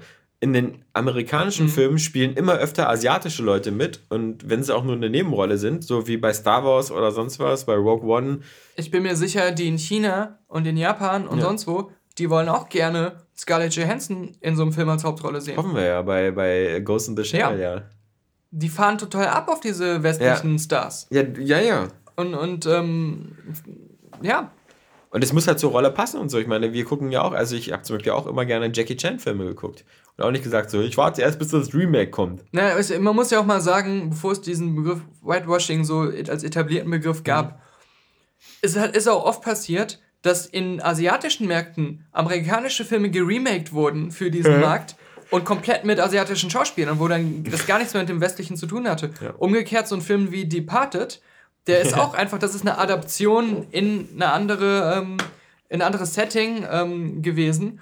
Und ähm, da hätte man auch sagen können, ja, ganz schön respektlos den original japanischen Schauspielern gegenüber. Ja, hier mit Aber Jack Nicholson und so. Ist doch, ist doch alles Quatsch. Ja. Und, und äh, das, das Anime von Ghost in the Shell, das wird es immer noch geben, mit, ja. mit komplett asiatischen Figuren. Ja. Ähm, das macht ja jetzt keiner nachträglich, geht ja keiner hin zu jedem nach Hause, macht die, schneidet die Gesichter aus den Heften aus und klebt da neue ein. Ähm, ich bin immer noch von den Trailern her, bin ich, bin ich, mein, mein Vorfreudeherz schlägt stärker für Ghost in the Shell als für Blade Runner. Vielleicht ja, aber auch, weil ich mehr gesehen habe ähm, von Ghost in the Shell. Und ich finde diese. Ich bin auf beide gespannt, aber ja. Ghost in the Shell scheint mir ein bisschen actionlastiger zu werden. Ja. Und ein bisschen fantasievoller. Und wie gesagt, halt äh, nach Arrival bin ich halt echt, ja. äh, was Denis Villeneuve angeht, sehr überzeugt. Deswegen, ich will einfach ja, den nächsten nicht, Film von ihm aber sehen. Aber ich weiß nicht, also ich weiß nicht, vielleicht kannst du mir das widerlegen ich weiß nicht, ob er so ein vor Fantasie überbordender Mensch ist. Weißt du, der so viel. Und ich finde zum Beispiel, das ist was, was bei Ghost in the Shell schon im Trailer zu sehen ist, wieder diese, weißt du, die ganzen Kreaturen und sowas, die mhm. natürlich aus dem, aus dem, aus dem, bestimmt aus dem Comic auch kommen. Aber der ja, ich, ich, ich frage mich nur. Das ist für ein Trottel. Ich frage mich nur, muss man das als Regisseur unbedingt sein? Nein, aber ich finde bei Blade Runner, der, der, der erste von Ridley Scott, hat auch so ein bisschen so von dieser riesen. Ähm, von dieser faszinierenden äh, ja, Dystopie gelebt. Und, ist und wirklich dann waren da nicht dann mit Ridley Scott zusammen noch 15 andere Leute daran beteiligt? Ja, klar. Wie bei, und, und, wie bei den alten Star Wars-Tagen. Ja, genau. Das, ja. Deswegen ist es mir lieber, einen fähigen Regisseur zu haben, der weiß, wie man die Sachen dann szenisch inszeniert, mit den Schauspielern arbeitet, um alles rauszuholen und dann im Schnitt darauf zu achten, dass es nicht verhunzt wird. Und das ganze andere Zeug, die Gestaltung und so, das können meinetwegen andere ja, machen. aber ich habe nur ein bisschen Angst, dass er sich vielleicht so orientiert, so nach dem Motto, ich mache hier sowas wie Children of Men oder so. Ich mache so eine Zukunftswelt, wo alles trocken, düster, staubig, grau ist. Und ich, ich sag dir mal... Damit ist so krass. Aber bei Children of Men hat es gepasst und hat zur Story gepasst. Genau, aber der Film ist halt visuell voll oberlangweilig. Bis auf diese ganzen, mit der einen Einstellung, weißt du? Aber ich meine ja. jetzt so von, der, der Film hat jetzt so visuell keine, keine ähm, besonders Sachen, die dir im, im Gedächtnis geblieben sind, außer diese Kameratechnik. Ja, aber was hat, der, was hat der Typ dann gemacht nachher? Gravity. Ja. Und der ist nicht düster, äh, dröge, trocken. düster, ist da düster, spielt er im Weltraum. Dafür, dass er im Weltraum ist, ja, ist er relativ weiß. hell und ja. bunt und explosions- und effektreich Klar, und so. Äh, da passt es halt einfach zum Film. Ja, ich bin also, da vorsichtig, weil wir gehöre ja auch zu der, zu der Randgruppe. Ich gehöre immer meinungstechnisch zu Randgruppen, aber das ist ja toll. Der Sicario finde ich ganz nett. Übrigens war, war nett. Ja, den fand ich äh, schon Einmal gucken reicht. stark, aber ja. mich nicht so ganz geflasht, aber ich fand ja. den, es war halt so ein bisschen wie Manchester by the Sea. Starker Film, er hat mich nicht ganz erreicht. Ja. Aber, ähm, Bis auf die eine Szene, bei der, bei der, die wir schon mal gesprochen haben, bei dem Armbrot, bei ja. dem Typen da, das war wirklich gut. Hier, ähm, Gravity ist übrigens mein letzter Kinofilm, äh, bei dem ich dachte, wie haben die das gemacht? Wie waren die da im Weltraum? Ja, wirklich. Ich, ich, da saß ich und habe mir gedacht, wie haben die das gedreht? Das ist ja noch am Ende so alles aussieht und Weiß so. ich nicht. Ähm, äh, lustigerweise haben die doch auch bei Arrival ganz viel mit CGI gemacht, wo man es auch gar nicht mitbekommt. Zum Beispiel diese Overalls, die die da anhaben. Ach so, solche, ja. solche Sachen, die man nicht merkt. Ja, ja klar. Ich wollte schon sagen, naja, wenn du den Film siehst, da merkst du schon, dass ziemlich viel CGI ist, aber diese Sachen. Ja, das ist die Raumschiffe, da ist schon klar, aber ich meine jetzt so, okay, das, diese, das ist CGI an Orten, wo man denkt, so, wieso haben die nicht einfach Kostüme angezogen? Aber der, der Amy Adams meinte, dass die ganz wenig nur vor Greenscreen gemacht haben. Ja, ja. Weil der das gar nicht gut fand, der Regisseur irgendwie. Ist ja auch doof. Ja. Ähm, da haben sie natürlich bei Kubo und The Two Strings, äh, da wird öfters mal mit Greenscreen gearbeitet. Ja, bei meinen Filzpuppen in Zukunft auch übrigens. ja, würde ich, würde ich dir auch empfehlen, ja. Aber was wollte ich noch, was Denise will, ne? wollte ich doch noch irgendwas sagen. Was war denn das, Mann? Das kann man Achso, bestimmt nein. Was ich noch sagen wollte ist, dass ähm, Filme, wenn so Leute, die vorher eher in der Gestaltung oder bei den äh, Special Effects ähm, ihre Rolle hatten und dann zu Filmregisseuren wurden, das hat in der Vergangenheit eher nicht funktioniert. Mhm. Aber so, so, so, nur falls ich dann noch das, das Fazit ausgelassen habe, ähm, The Great Wall hat mir einfach Spaß gemacht und äh, da wird man sich nicht ärgern. Also äh, im Gegensatz zu sowas wie Triple X. Also ich meine, das ist eben. Ja, das, das für mich ist The Great Wall eher ein Guilty Pleasure-Film, der, äh, den man, wenn man einfach nur so ein bisschen Action haben will und ein einigermaßen interessantes Setting, was noch jetzt nicht so ja. verbraucht ist in letzter Zeit, wo aber dann nicht alle zwei Szenen irgendwie nur so doofe Macho-Sprüche kommen oder irgendwie, dass dann ähm, Vin Diesel wieder von drei Frauen angehimmelt wird, was dann weder die Story voranbringt, noch Action hat, noch Spaß Gott, macht. Das ist peinlich. Vor allem ja. dieser Brillenschlange-Nerd ist äh, Frau ja. an. Ja. Und, und, und das ist eben, was dann bei The Great Wall wieder so erfrischend war. Das, das hat er nicht. Cage. Sie können mich jederzeit ficken, weil sie so geil aussehen. Mein ja. Safe Word ist übrigens Banane. Genau. Ja. Und das sage ich dir, während unsere Vorgesetzte neben uns steht genau, und wir eigentlich ein Mission Briefing ja, genau, Wenn ich dich so anhimmle. Gott, war der scheiße. Ja. Nee. Aber ich möchte trotzdem mhm. diesmal mit der Tradition brechen und trotzdem auf die letzte Wiki Ach so. hinweisen. Ach so. Die Tradition ist die normalerweise nie zu erwähnen, aber es ist wirklich. Ja. Ich muss mittlerweile sagen, ich schäme mich nicht zuzugeben, dass es teilweise witziger ist, durch die Podcast. Einträge auf die letzte Wiki zu gehen, als den Podcast zu hören. Ja, ja. Das heißt, das letzte Wiki. Ja. Die, das letzte Wiki.de. Äh, ja. Äh, da ist es zu finden. Es hat einer unserer User, ich weiß gar nicht, keine User. Ahnung, wer irgendein, irgendein User. User. Ähm, ich wusste es mal. Äh, ja. Äh, nennen wir ihn einfach Martin, aber ich weiß nicht, ob er Martin heißt. Irgendein User hat das ähm, ins Leben gerufen und da, ich glaube, da schreiben jetzt schon zwei, drei andere auch noch mit. Ähm, ja, Ghostwriter. Angeblich. Aber äh, da findet man das, was wir uns schon immer gewünscht haben dass alles, was wir so in unserem Podcast erzählen, ob es stimmt oder nicht. Das habe ich mir nie gewünscht. wie so eine Art äh, Weisheitssammlung, wie ja. so eine Art Wissenslexikon über die Welt, wie sie sein könnte, wenn sie so wäre, wie wir das immer in unserem Podcast behaupten. Das, das ist hochgradig gefährlich, weil mein, mein Trost war früher immer so, ach mein Gott, weißt du, in dem Podcast kannst du da erzählen, was du willst. Das ist ja alles nur so ein Audioformat. Das wird dir ja nie einer irgendwie, ja, äh, ja. weißt du, wenn ich später Präsident werden möchte in Amerika, wird mir nie einer die, die Podcasts vorhalten können, ja? Ja. Aber jetzt schon, weil jetzt die, die Sachen alle niedergeschrieben sind. Und ähm, deswegen würde ich sagen, dass wir eine neue Tradition einführen dass wir in jedem Podcast am Ende eine zufällige Seite des letzten Wikis aufrufen. Sehr und gerne. Einfach mal vorlesen. Und ich habe direkt heute in der, in der Zufallsauswahl ist natürlich direkt wieder ein Highlight gekommen. Und zwar der, das letzte Wiki-Eintrag von Samsung. Samsung ist ein südkoreanischer Elektronikhersteller. Dank Clouding, seiner exklusiven technischen Innovation, verkauft Samsung weltweit die meisten TV-Geräte. Das zweite Standbein von Samsung sind explodierende Handy-Akkus. Alexander Vogt ist kein Freund von solchen technischen Innovationen. Ich glaube, man kann sich ein sehr erhalterndes Weltbild zusammenbasteln aus diesem Wiki. Kann man besser einschlafen. Mhm. Suicide Squad. Erstmal Querverweis, siehe auch Scheiße hat 2016 definitiv nicht verbessert. Dass er für mehr Oscars als Kingsman nominiert wurde, auch nicht. ich habe noch einen Eintrag. Ja. Und zwar ein ganz simpler. Schön, diese Tradition, nur einen Eintrag vorzulesen. Ja, wir müssen auch heute die Leute heiß machen auf dieses letzte Wiki.de. Hubschrauber. Hm. Hubschrauber sind weitläufig bekannt als das unsicherste Transportmittel der Welt. Und dann ist da drunter so eine Kuchengrafik, wo drüber steht, was Helikopter in Filmen machen. Und die Kuchengrafik ist einfach nur komplett rot und daneben ist als Legende so ein rotes Kästchen explodieren. Wir haben natürlich festgestellt, dass viele Leute, äh, die uns Rekordsummen beschert haben im Dezember, das natürlich nur als kurzfristiges Weihnachtsgeschenk gesehen haben. Ja, was auch eine gesunde Einstellung ist. Nicht als das jahrelange Versprechen, dass, dass ich es mir gewünscht habe. Unser neuer Patron, unter anderem Daniel Kunig, hat einen Dollar gespendet. Mhm. Auf seinem Bauernhof, wo er herkommt, ist er zu seinen Kühen gegangen, hat gesagt, soll ich einen Dollar an den letzten Podcast spenden? Und die Kuh hat genickt. Daniel Kunix Kuh hat genickt. Und dann ah, ging, Kunix. Die, dann ging ah, die Spende ja. raus. Mensch, der, der, der, der dauert aber einen Moment. Ja. Und dann schreibt er aber eine Beschwerde jetzt per mhm. E-Mail an uns. Mein Farmbetrieb führt keine Kühe. ja. Kuh nix. Robert Valenta hat schon mal gespendet, hat aber erhöht von 4 auf 5 Dollar. Und, äh, Valenta ist bestimmt italienisch für Pussy. Darf ich mal an ihrer Valenta riechen? Genau. Ja. Hallo. Sie haben Geld erhalten. Ich? Das ist eine PayPal-Spende. Ach so. Von Christian Wagner. Na. PayPal-Spender sind ja so ein bisschen der Edeka-Trick ähm, der, der Podcast-Spendenwelt, weil man da ähm, keine Gebühren irgendwie abdrücken muss oder sowas, sondern ja. den, der realen Betrag quasi ankommt. Andererseits an natürlich auch den, äh, den sozusagen, man geht nicht diese monatliche Verpflichtung ein.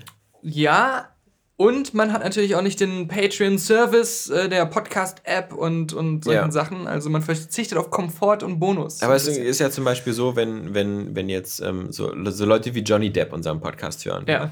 Und wenn die jetzt zum Beispiel eine Million überweisen wollen, dann ist es natürlich besser, über das über PayPal zu machen, weil du dann auch weißt, dass nicht nächsten Monat automatisch die Million wieder abgebucht wird. Mm. Sondern dass du vielleicht sagst, so, ja, eine muss reichen. Ja, ja. Ähm, ich muss auch noch meine Yacht und meine 14 Häuser bezahlen.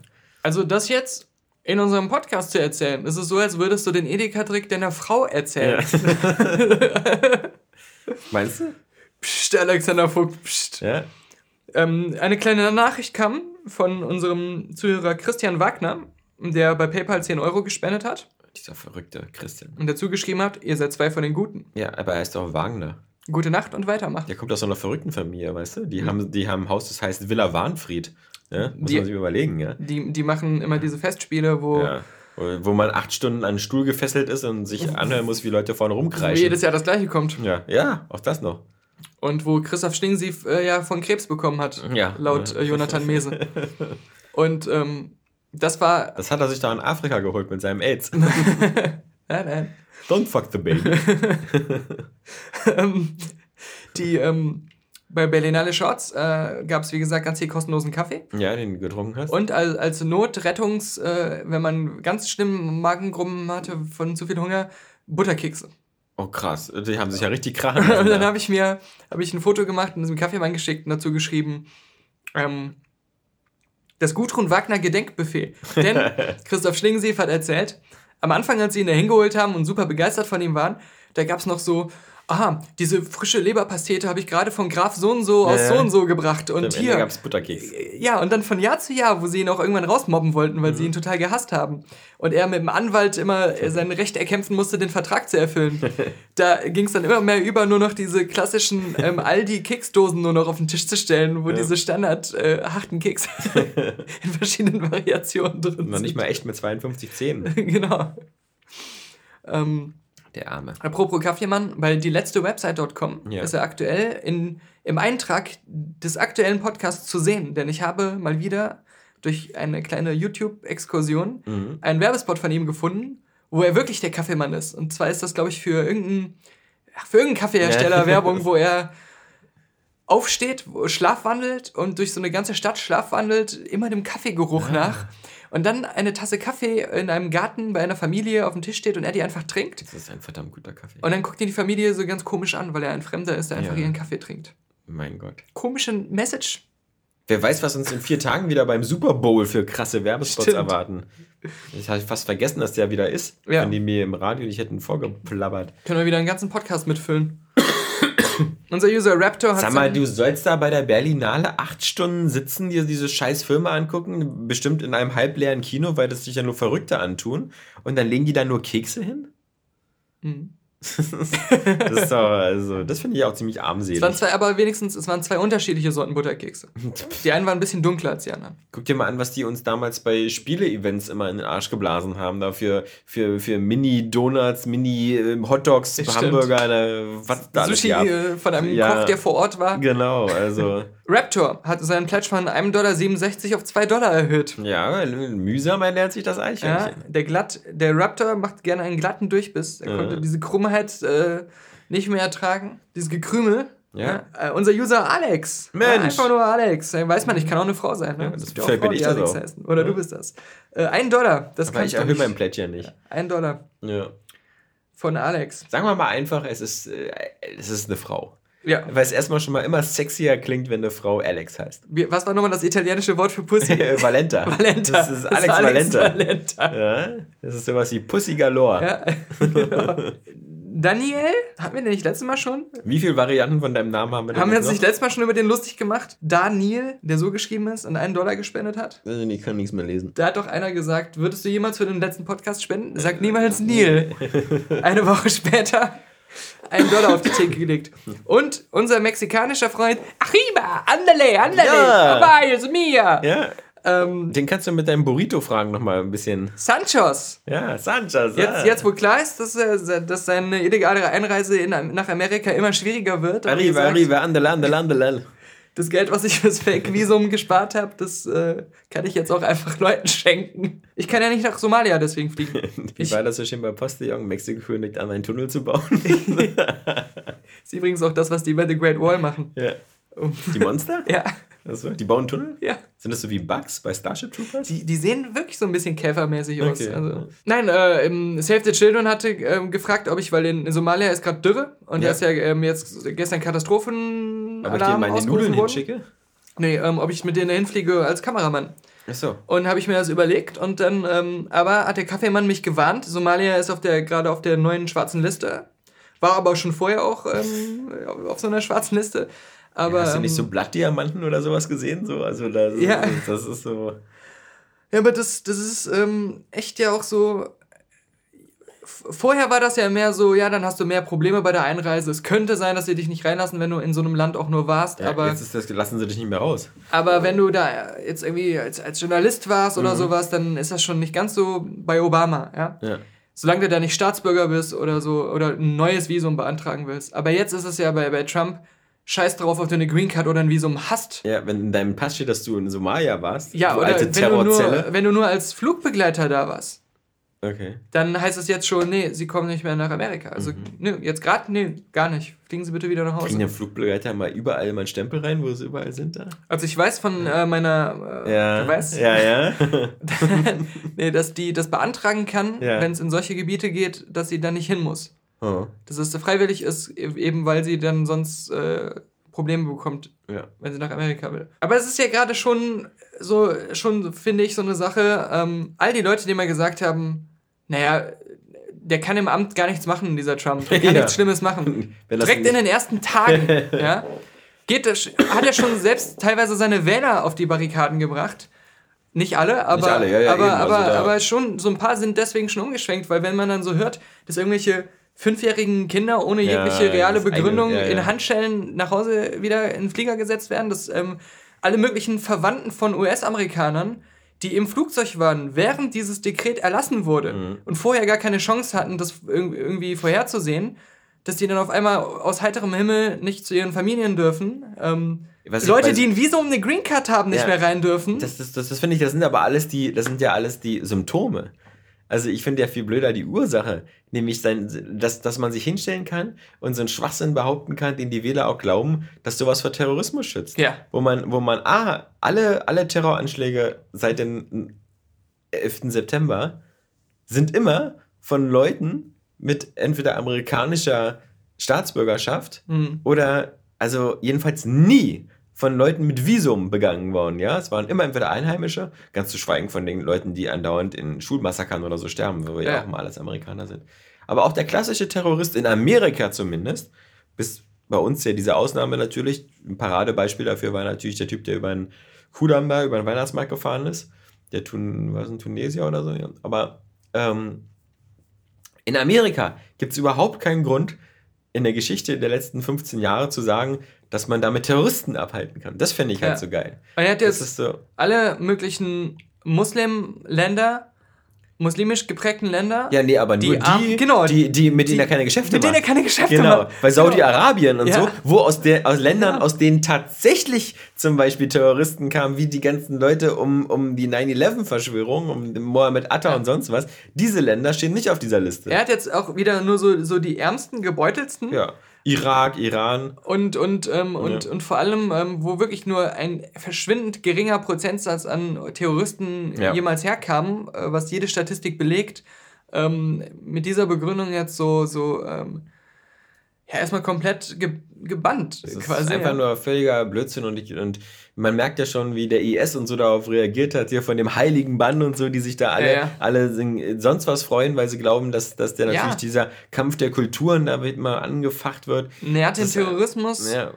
Und er hat, er, genau, das ist genau die Politik, die es schafft, die Erde von einem Tag auf den anderen wieder zu einem etwas gefährlicheren Ort zu machen. Weil jetzt wieder irgendwo ja. auf der anderen Seite der Idioten bei den Terroristen-Trotteln-Camps da wieder jetzt wieder sich einer denkt so, okay, jetzt, jetzt ist aber mal wirklich Zeit für einen Dschihad, ja? Wenn dieser amerikanische Präsident da uns, uns, uns Muslime nicht mehr reisen lässt. Ja, ja. Ja, sehr gut. Immer nur weiter so. Ich weiß ja auch nicht, was das alles werden soll. Aber das, das Schlimmste ist halt wirklich, das Schlimmste finde ich, sind immer diese krassen, krassen Lügen, die andauernd gemacht werden oder Fehlinformationen und die, die, die, die ihm überhaupt nicht schaden. Sich dahinzustellen und zu sagen, also, ich finde es total doof, dass hier in Amerika irgendwie vor jeder Tür ein Mercedes steht, aber in Deutschland steht vor keiner Tür ein Chrysler, ja? Und dann, dann, dann, dann, dann, dann guckst du dir an, okay, Moment. Also, wir haben in Amerika einen Anteil der deutschen Autos an den verkauften Autos von 9%. Das heißt, 9% von Autos, die in Amerika gekauft werden, sind deutsche Autos. Jetzt andersherum, in Deutschland haben wir einen Prozentsatz von 12% von amerikanischen Autos. Mhm. Aber das sind natürlich keine Chevrolets oder so, sondern es sind vor allem zum größten Teil Opels, mhm. weil Opel natürlich zu General Motors gehört. Mhm. Also fahren was er sagt, ist einfach falsch. Mhm. Wenn man es nach den Zahlen nimmt, fahren in Deutschland mehr amerikanische Autos als deutsche Autos rum. Es stimmt natürlich, in den Kreisen, wo er Wichsfrosch unterwegs ist, in Wall Street und bei den ganzen reichen Milliardären, da, da fährt natürlich jeder ein Mercedes oder ein Maybach, ja? Das ist klar. Weil wenn du, wenn du die geilsten und teuersten Autos gehst, kommst du am deutschen Auto schlecht vorbei. Aber, aber diese, sich so hinzustellen, diese Scheiße zu erzählen, und zu erzählen, wenn BMW in Mexiko irgendwie äh, Autos herstellen lässt, dann kommen da 35% Steuern raus, ohne mal zu erwähnen, dass das größte Motorenwerk von BMW in Amerika steht und noch nicht mal in Deutschland, sondern in Amerika und da die ganzen, ähm, glaube ich, die ganzen Geländewagen und sonst was gebaut werden.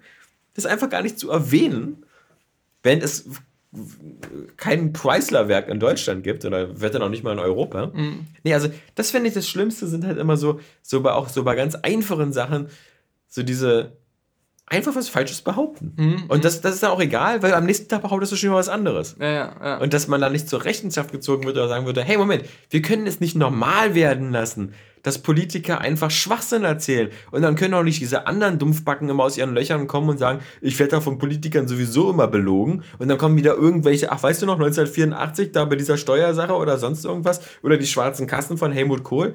Das ist irgendwie was völlig anderes, wenn, wenn du so, so vereinzelte oder, oder ähnlich Sachen. Was ja jetzt auch Leute machen, die dann sagen, Obama hat auch äh, manchmal ähm, im Irak sechs Monate lang ähm, Einreise äh, ja. oder solche ja. Sachen. Nimm dann immer so, so Sachen, die vielleicht auch nicht immer ähm, gut nicht oder, immer oder waren, so ja. waren, aber die halt immer viel kleiner und vielleicht im Ansatz auch besser begründet waren und einen ganz anderen Hintergrund hatten und ziehen das dann als Rechtfertigung dafür heran, dass äh, da so der Super-GAU passieren darf. Ja, ja, ja. Und, ähm, und das ist auch, ist auch äh, hohl, ja.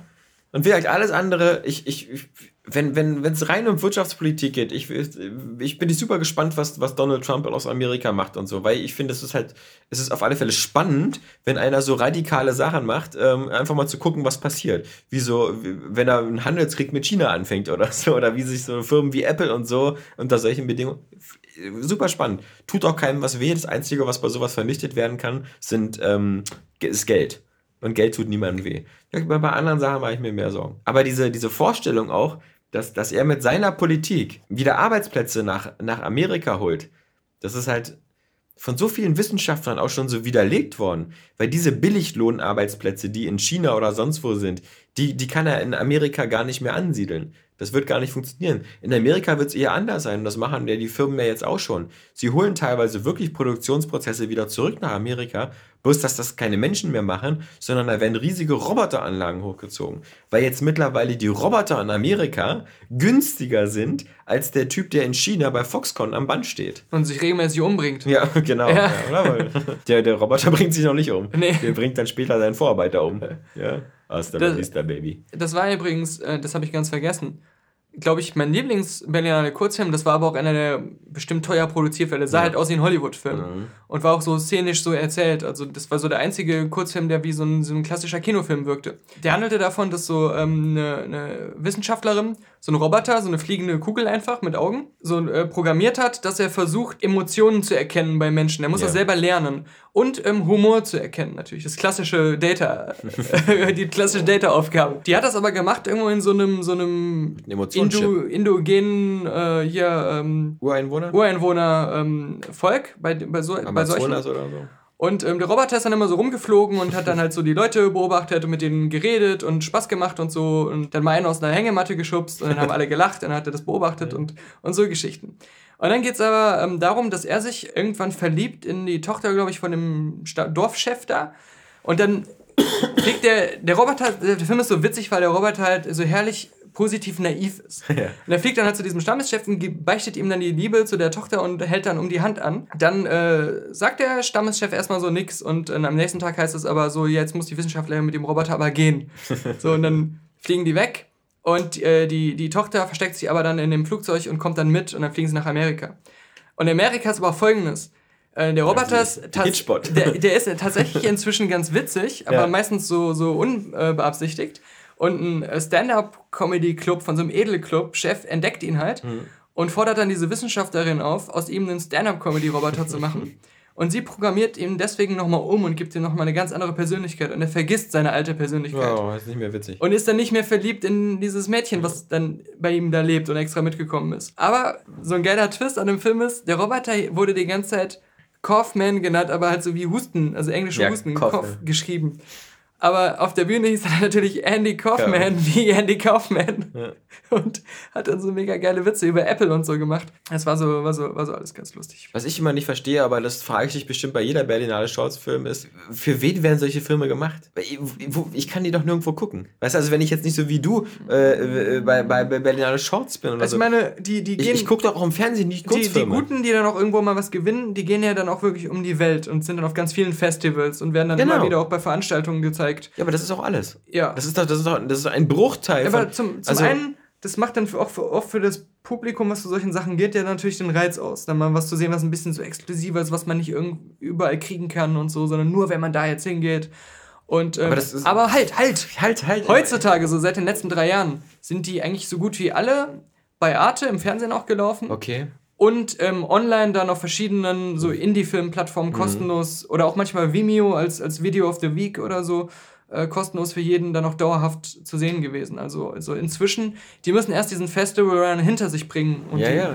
und dann ähm, Aber eigentlich sind die doch immer vor allem so sind eine, die online so, eine, meistens, so meistens so, so eine, ich stelle mir das immer so vor, so eine perfekte äh, so, so Fingerübung oder so, so Studentenabschlussarbeit von der Filmhochschule. So als, hier, das ist so mein Demo-Reel. Das ist so, ich, ich mache einen Kurzfilm nur damit den ein paar Experten gucken und sagen, oh, aus dem wird mal was. Weil so als ja, Erzählform das sagt ja keiner so, ey Daniel, lass uns, wollen wir uns heute Abend wieder ein paar Kurzfilme angucken? Das sind ja auch die, die wir sehen. Da gucke ich mir lieber Serien an, das sind meine Kurzfilme. Äh, viele, äh, ja. die ich interviewt habe, haben inzwischen Feature-Filme gemacht und, ja. und, sind irgendwie Oscar nominiert gewesen. Und das ist ja das Ziel dann, ja. Die eine, die einen Animationskurzfilm vor Jahren gemacht hat, die macht jetzt mit Matthew Modine von Stranger mhm. Things und ja. so weiter. Ähm, von den Piraten. Neuen Film. Die macht übrigens so, auch so Anomalisa-artige Filme. Mhm. Ja, der, der eine, den ich mal interviewt habe, der Schwede, der hat diesen Force Majeure gemacht, dieser Lawinenfilm, der ja. ganz bekannt ist. Der, so. Und einer, Dustin Gaedefa heißt der, der hat einen Film gemacht, der hat auch die Berlinale mit dem Kurzfilm gewonnen.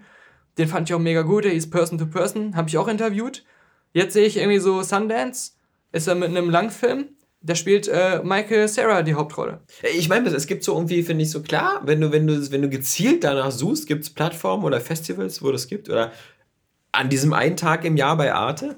Aber ich finde, es gibt irgendwie so für den Otto-Normalverbraucher Mainstream gar nicht so dieses, ey, äh, bei, bei Pro7 läuft Samstag, samstags äh, abends immer ein Kurzfilm. Oder weißt du, ja, aber, aber das, so ist auch der, das ist auch der Vorteil, weil, ja. weil wenn du, ähm, sobald das so gang und gäbe ist, ja. geht es wieder dem Produzenten nur noch darum, die Masse zu erreichen. Und ja, dann verliert der Kurzfilm auch so, ähm, so dieses, dieses Potenzial, dass man da meistens sagt, selbst wenn die teurer sind, mhm Mach aber trotzdem mal das, was du meinst. Mhm. Weil das, es geht ja jetzt äh, wirklich nur um dieses Festivalpublikum oder so und das, äh, die gucken den ja eh, die, gehen, genau. die wissen ja gar nicht, was sie erwartet genau. und so. Und sobald das dann was wird, was schon von Anfang an, wo man weiß, das wird im Mainstream gezeigt, dann wird es auch darauf ausgerichtet sein. Mhm. Und, ähm, das, das meine ich das Faszinierende daran, dass diese, dass diese, diese, diese Kurzfilme äh, diese ganze drumherum ist so eine ganz, ganz kleine geschlossene Gesellschaft quasi, weißt du, so äh, die, die so, so Filme von Filmemachern oder von angehenden Filmemachern für äh, Leute aus der Branche und so. Das ist so, als ob so Bewerbung. Es, es gibt manchmal auch so Leute wie Spike Jones oder so, die, obwohl die schon mega erfolgreich sind, dann wieder zum Kurzfilm zurückgehen. Und die Filme siehst du dann auch nicht ja. im Kino, sondern ja. die sind dann trotzdem auf der Berlinale ja. nur. Also, das ist nicht nur, dass das Oder für die Newcomer BMW ist. Werbefilme. Was, die BMW-Werbefilme? Na, das sind da auch diese Kurzfilme mit Cliff Owen. Ach so, ja, das ist ja, das ist ja Werbung. Ja, das ist, das ist ja Verarschung. Die, John Malkovich für irgendeinen so Whisky-Hersteller macht ja. oder sowas. Ja, das ist ja Verarschung. Das sind, das sind Kurzfilme. Ja, ja. Weißt du, was auch schön wäre, wenn es ein Kurzfilm wäre? Der Podcast. Ja. Nein, aber ich wollte. Und fass dir nicht immer so an die Brust beim Podcast. Schmerzen. Dann kriege ich immer Angst. Ähm, was soll ich ein Gott das muss man sagen? Ich muss sagen, ich muss sagen. Kann ich so lange schon draußen auf dem Balkon eine rauchen? Ich höre die Gitarrenmusik. Da, ich höre sie. Sie kommt langsam. Ja, wir können nicht einen einzigen. Ach nee, das war doch. Sanchos heißt übrigens der Mexikaner, der uns 3 Dollar gespendet hat. Ähm, der, ja, der darf natürlich nicht, nicht vergessen werden. Ja. Ja wieder beim Schnitt was zu tun morgen. aus diesem aus diesem Trainwreck. Heute. ja, ist ja mit Heute kann ich wieder nicht schlafen. genau. Donnerstag auf Freitag. mit Schlafen ist ja, äh, ja, die Gitarrenmusik, ja, ist schon immer lauter. Kündigt es schon an, sie wird immer lauter. Steckert die, sich die Ekstase. Selbst, selbst der den Zuhörern bietet es die Erleichterung.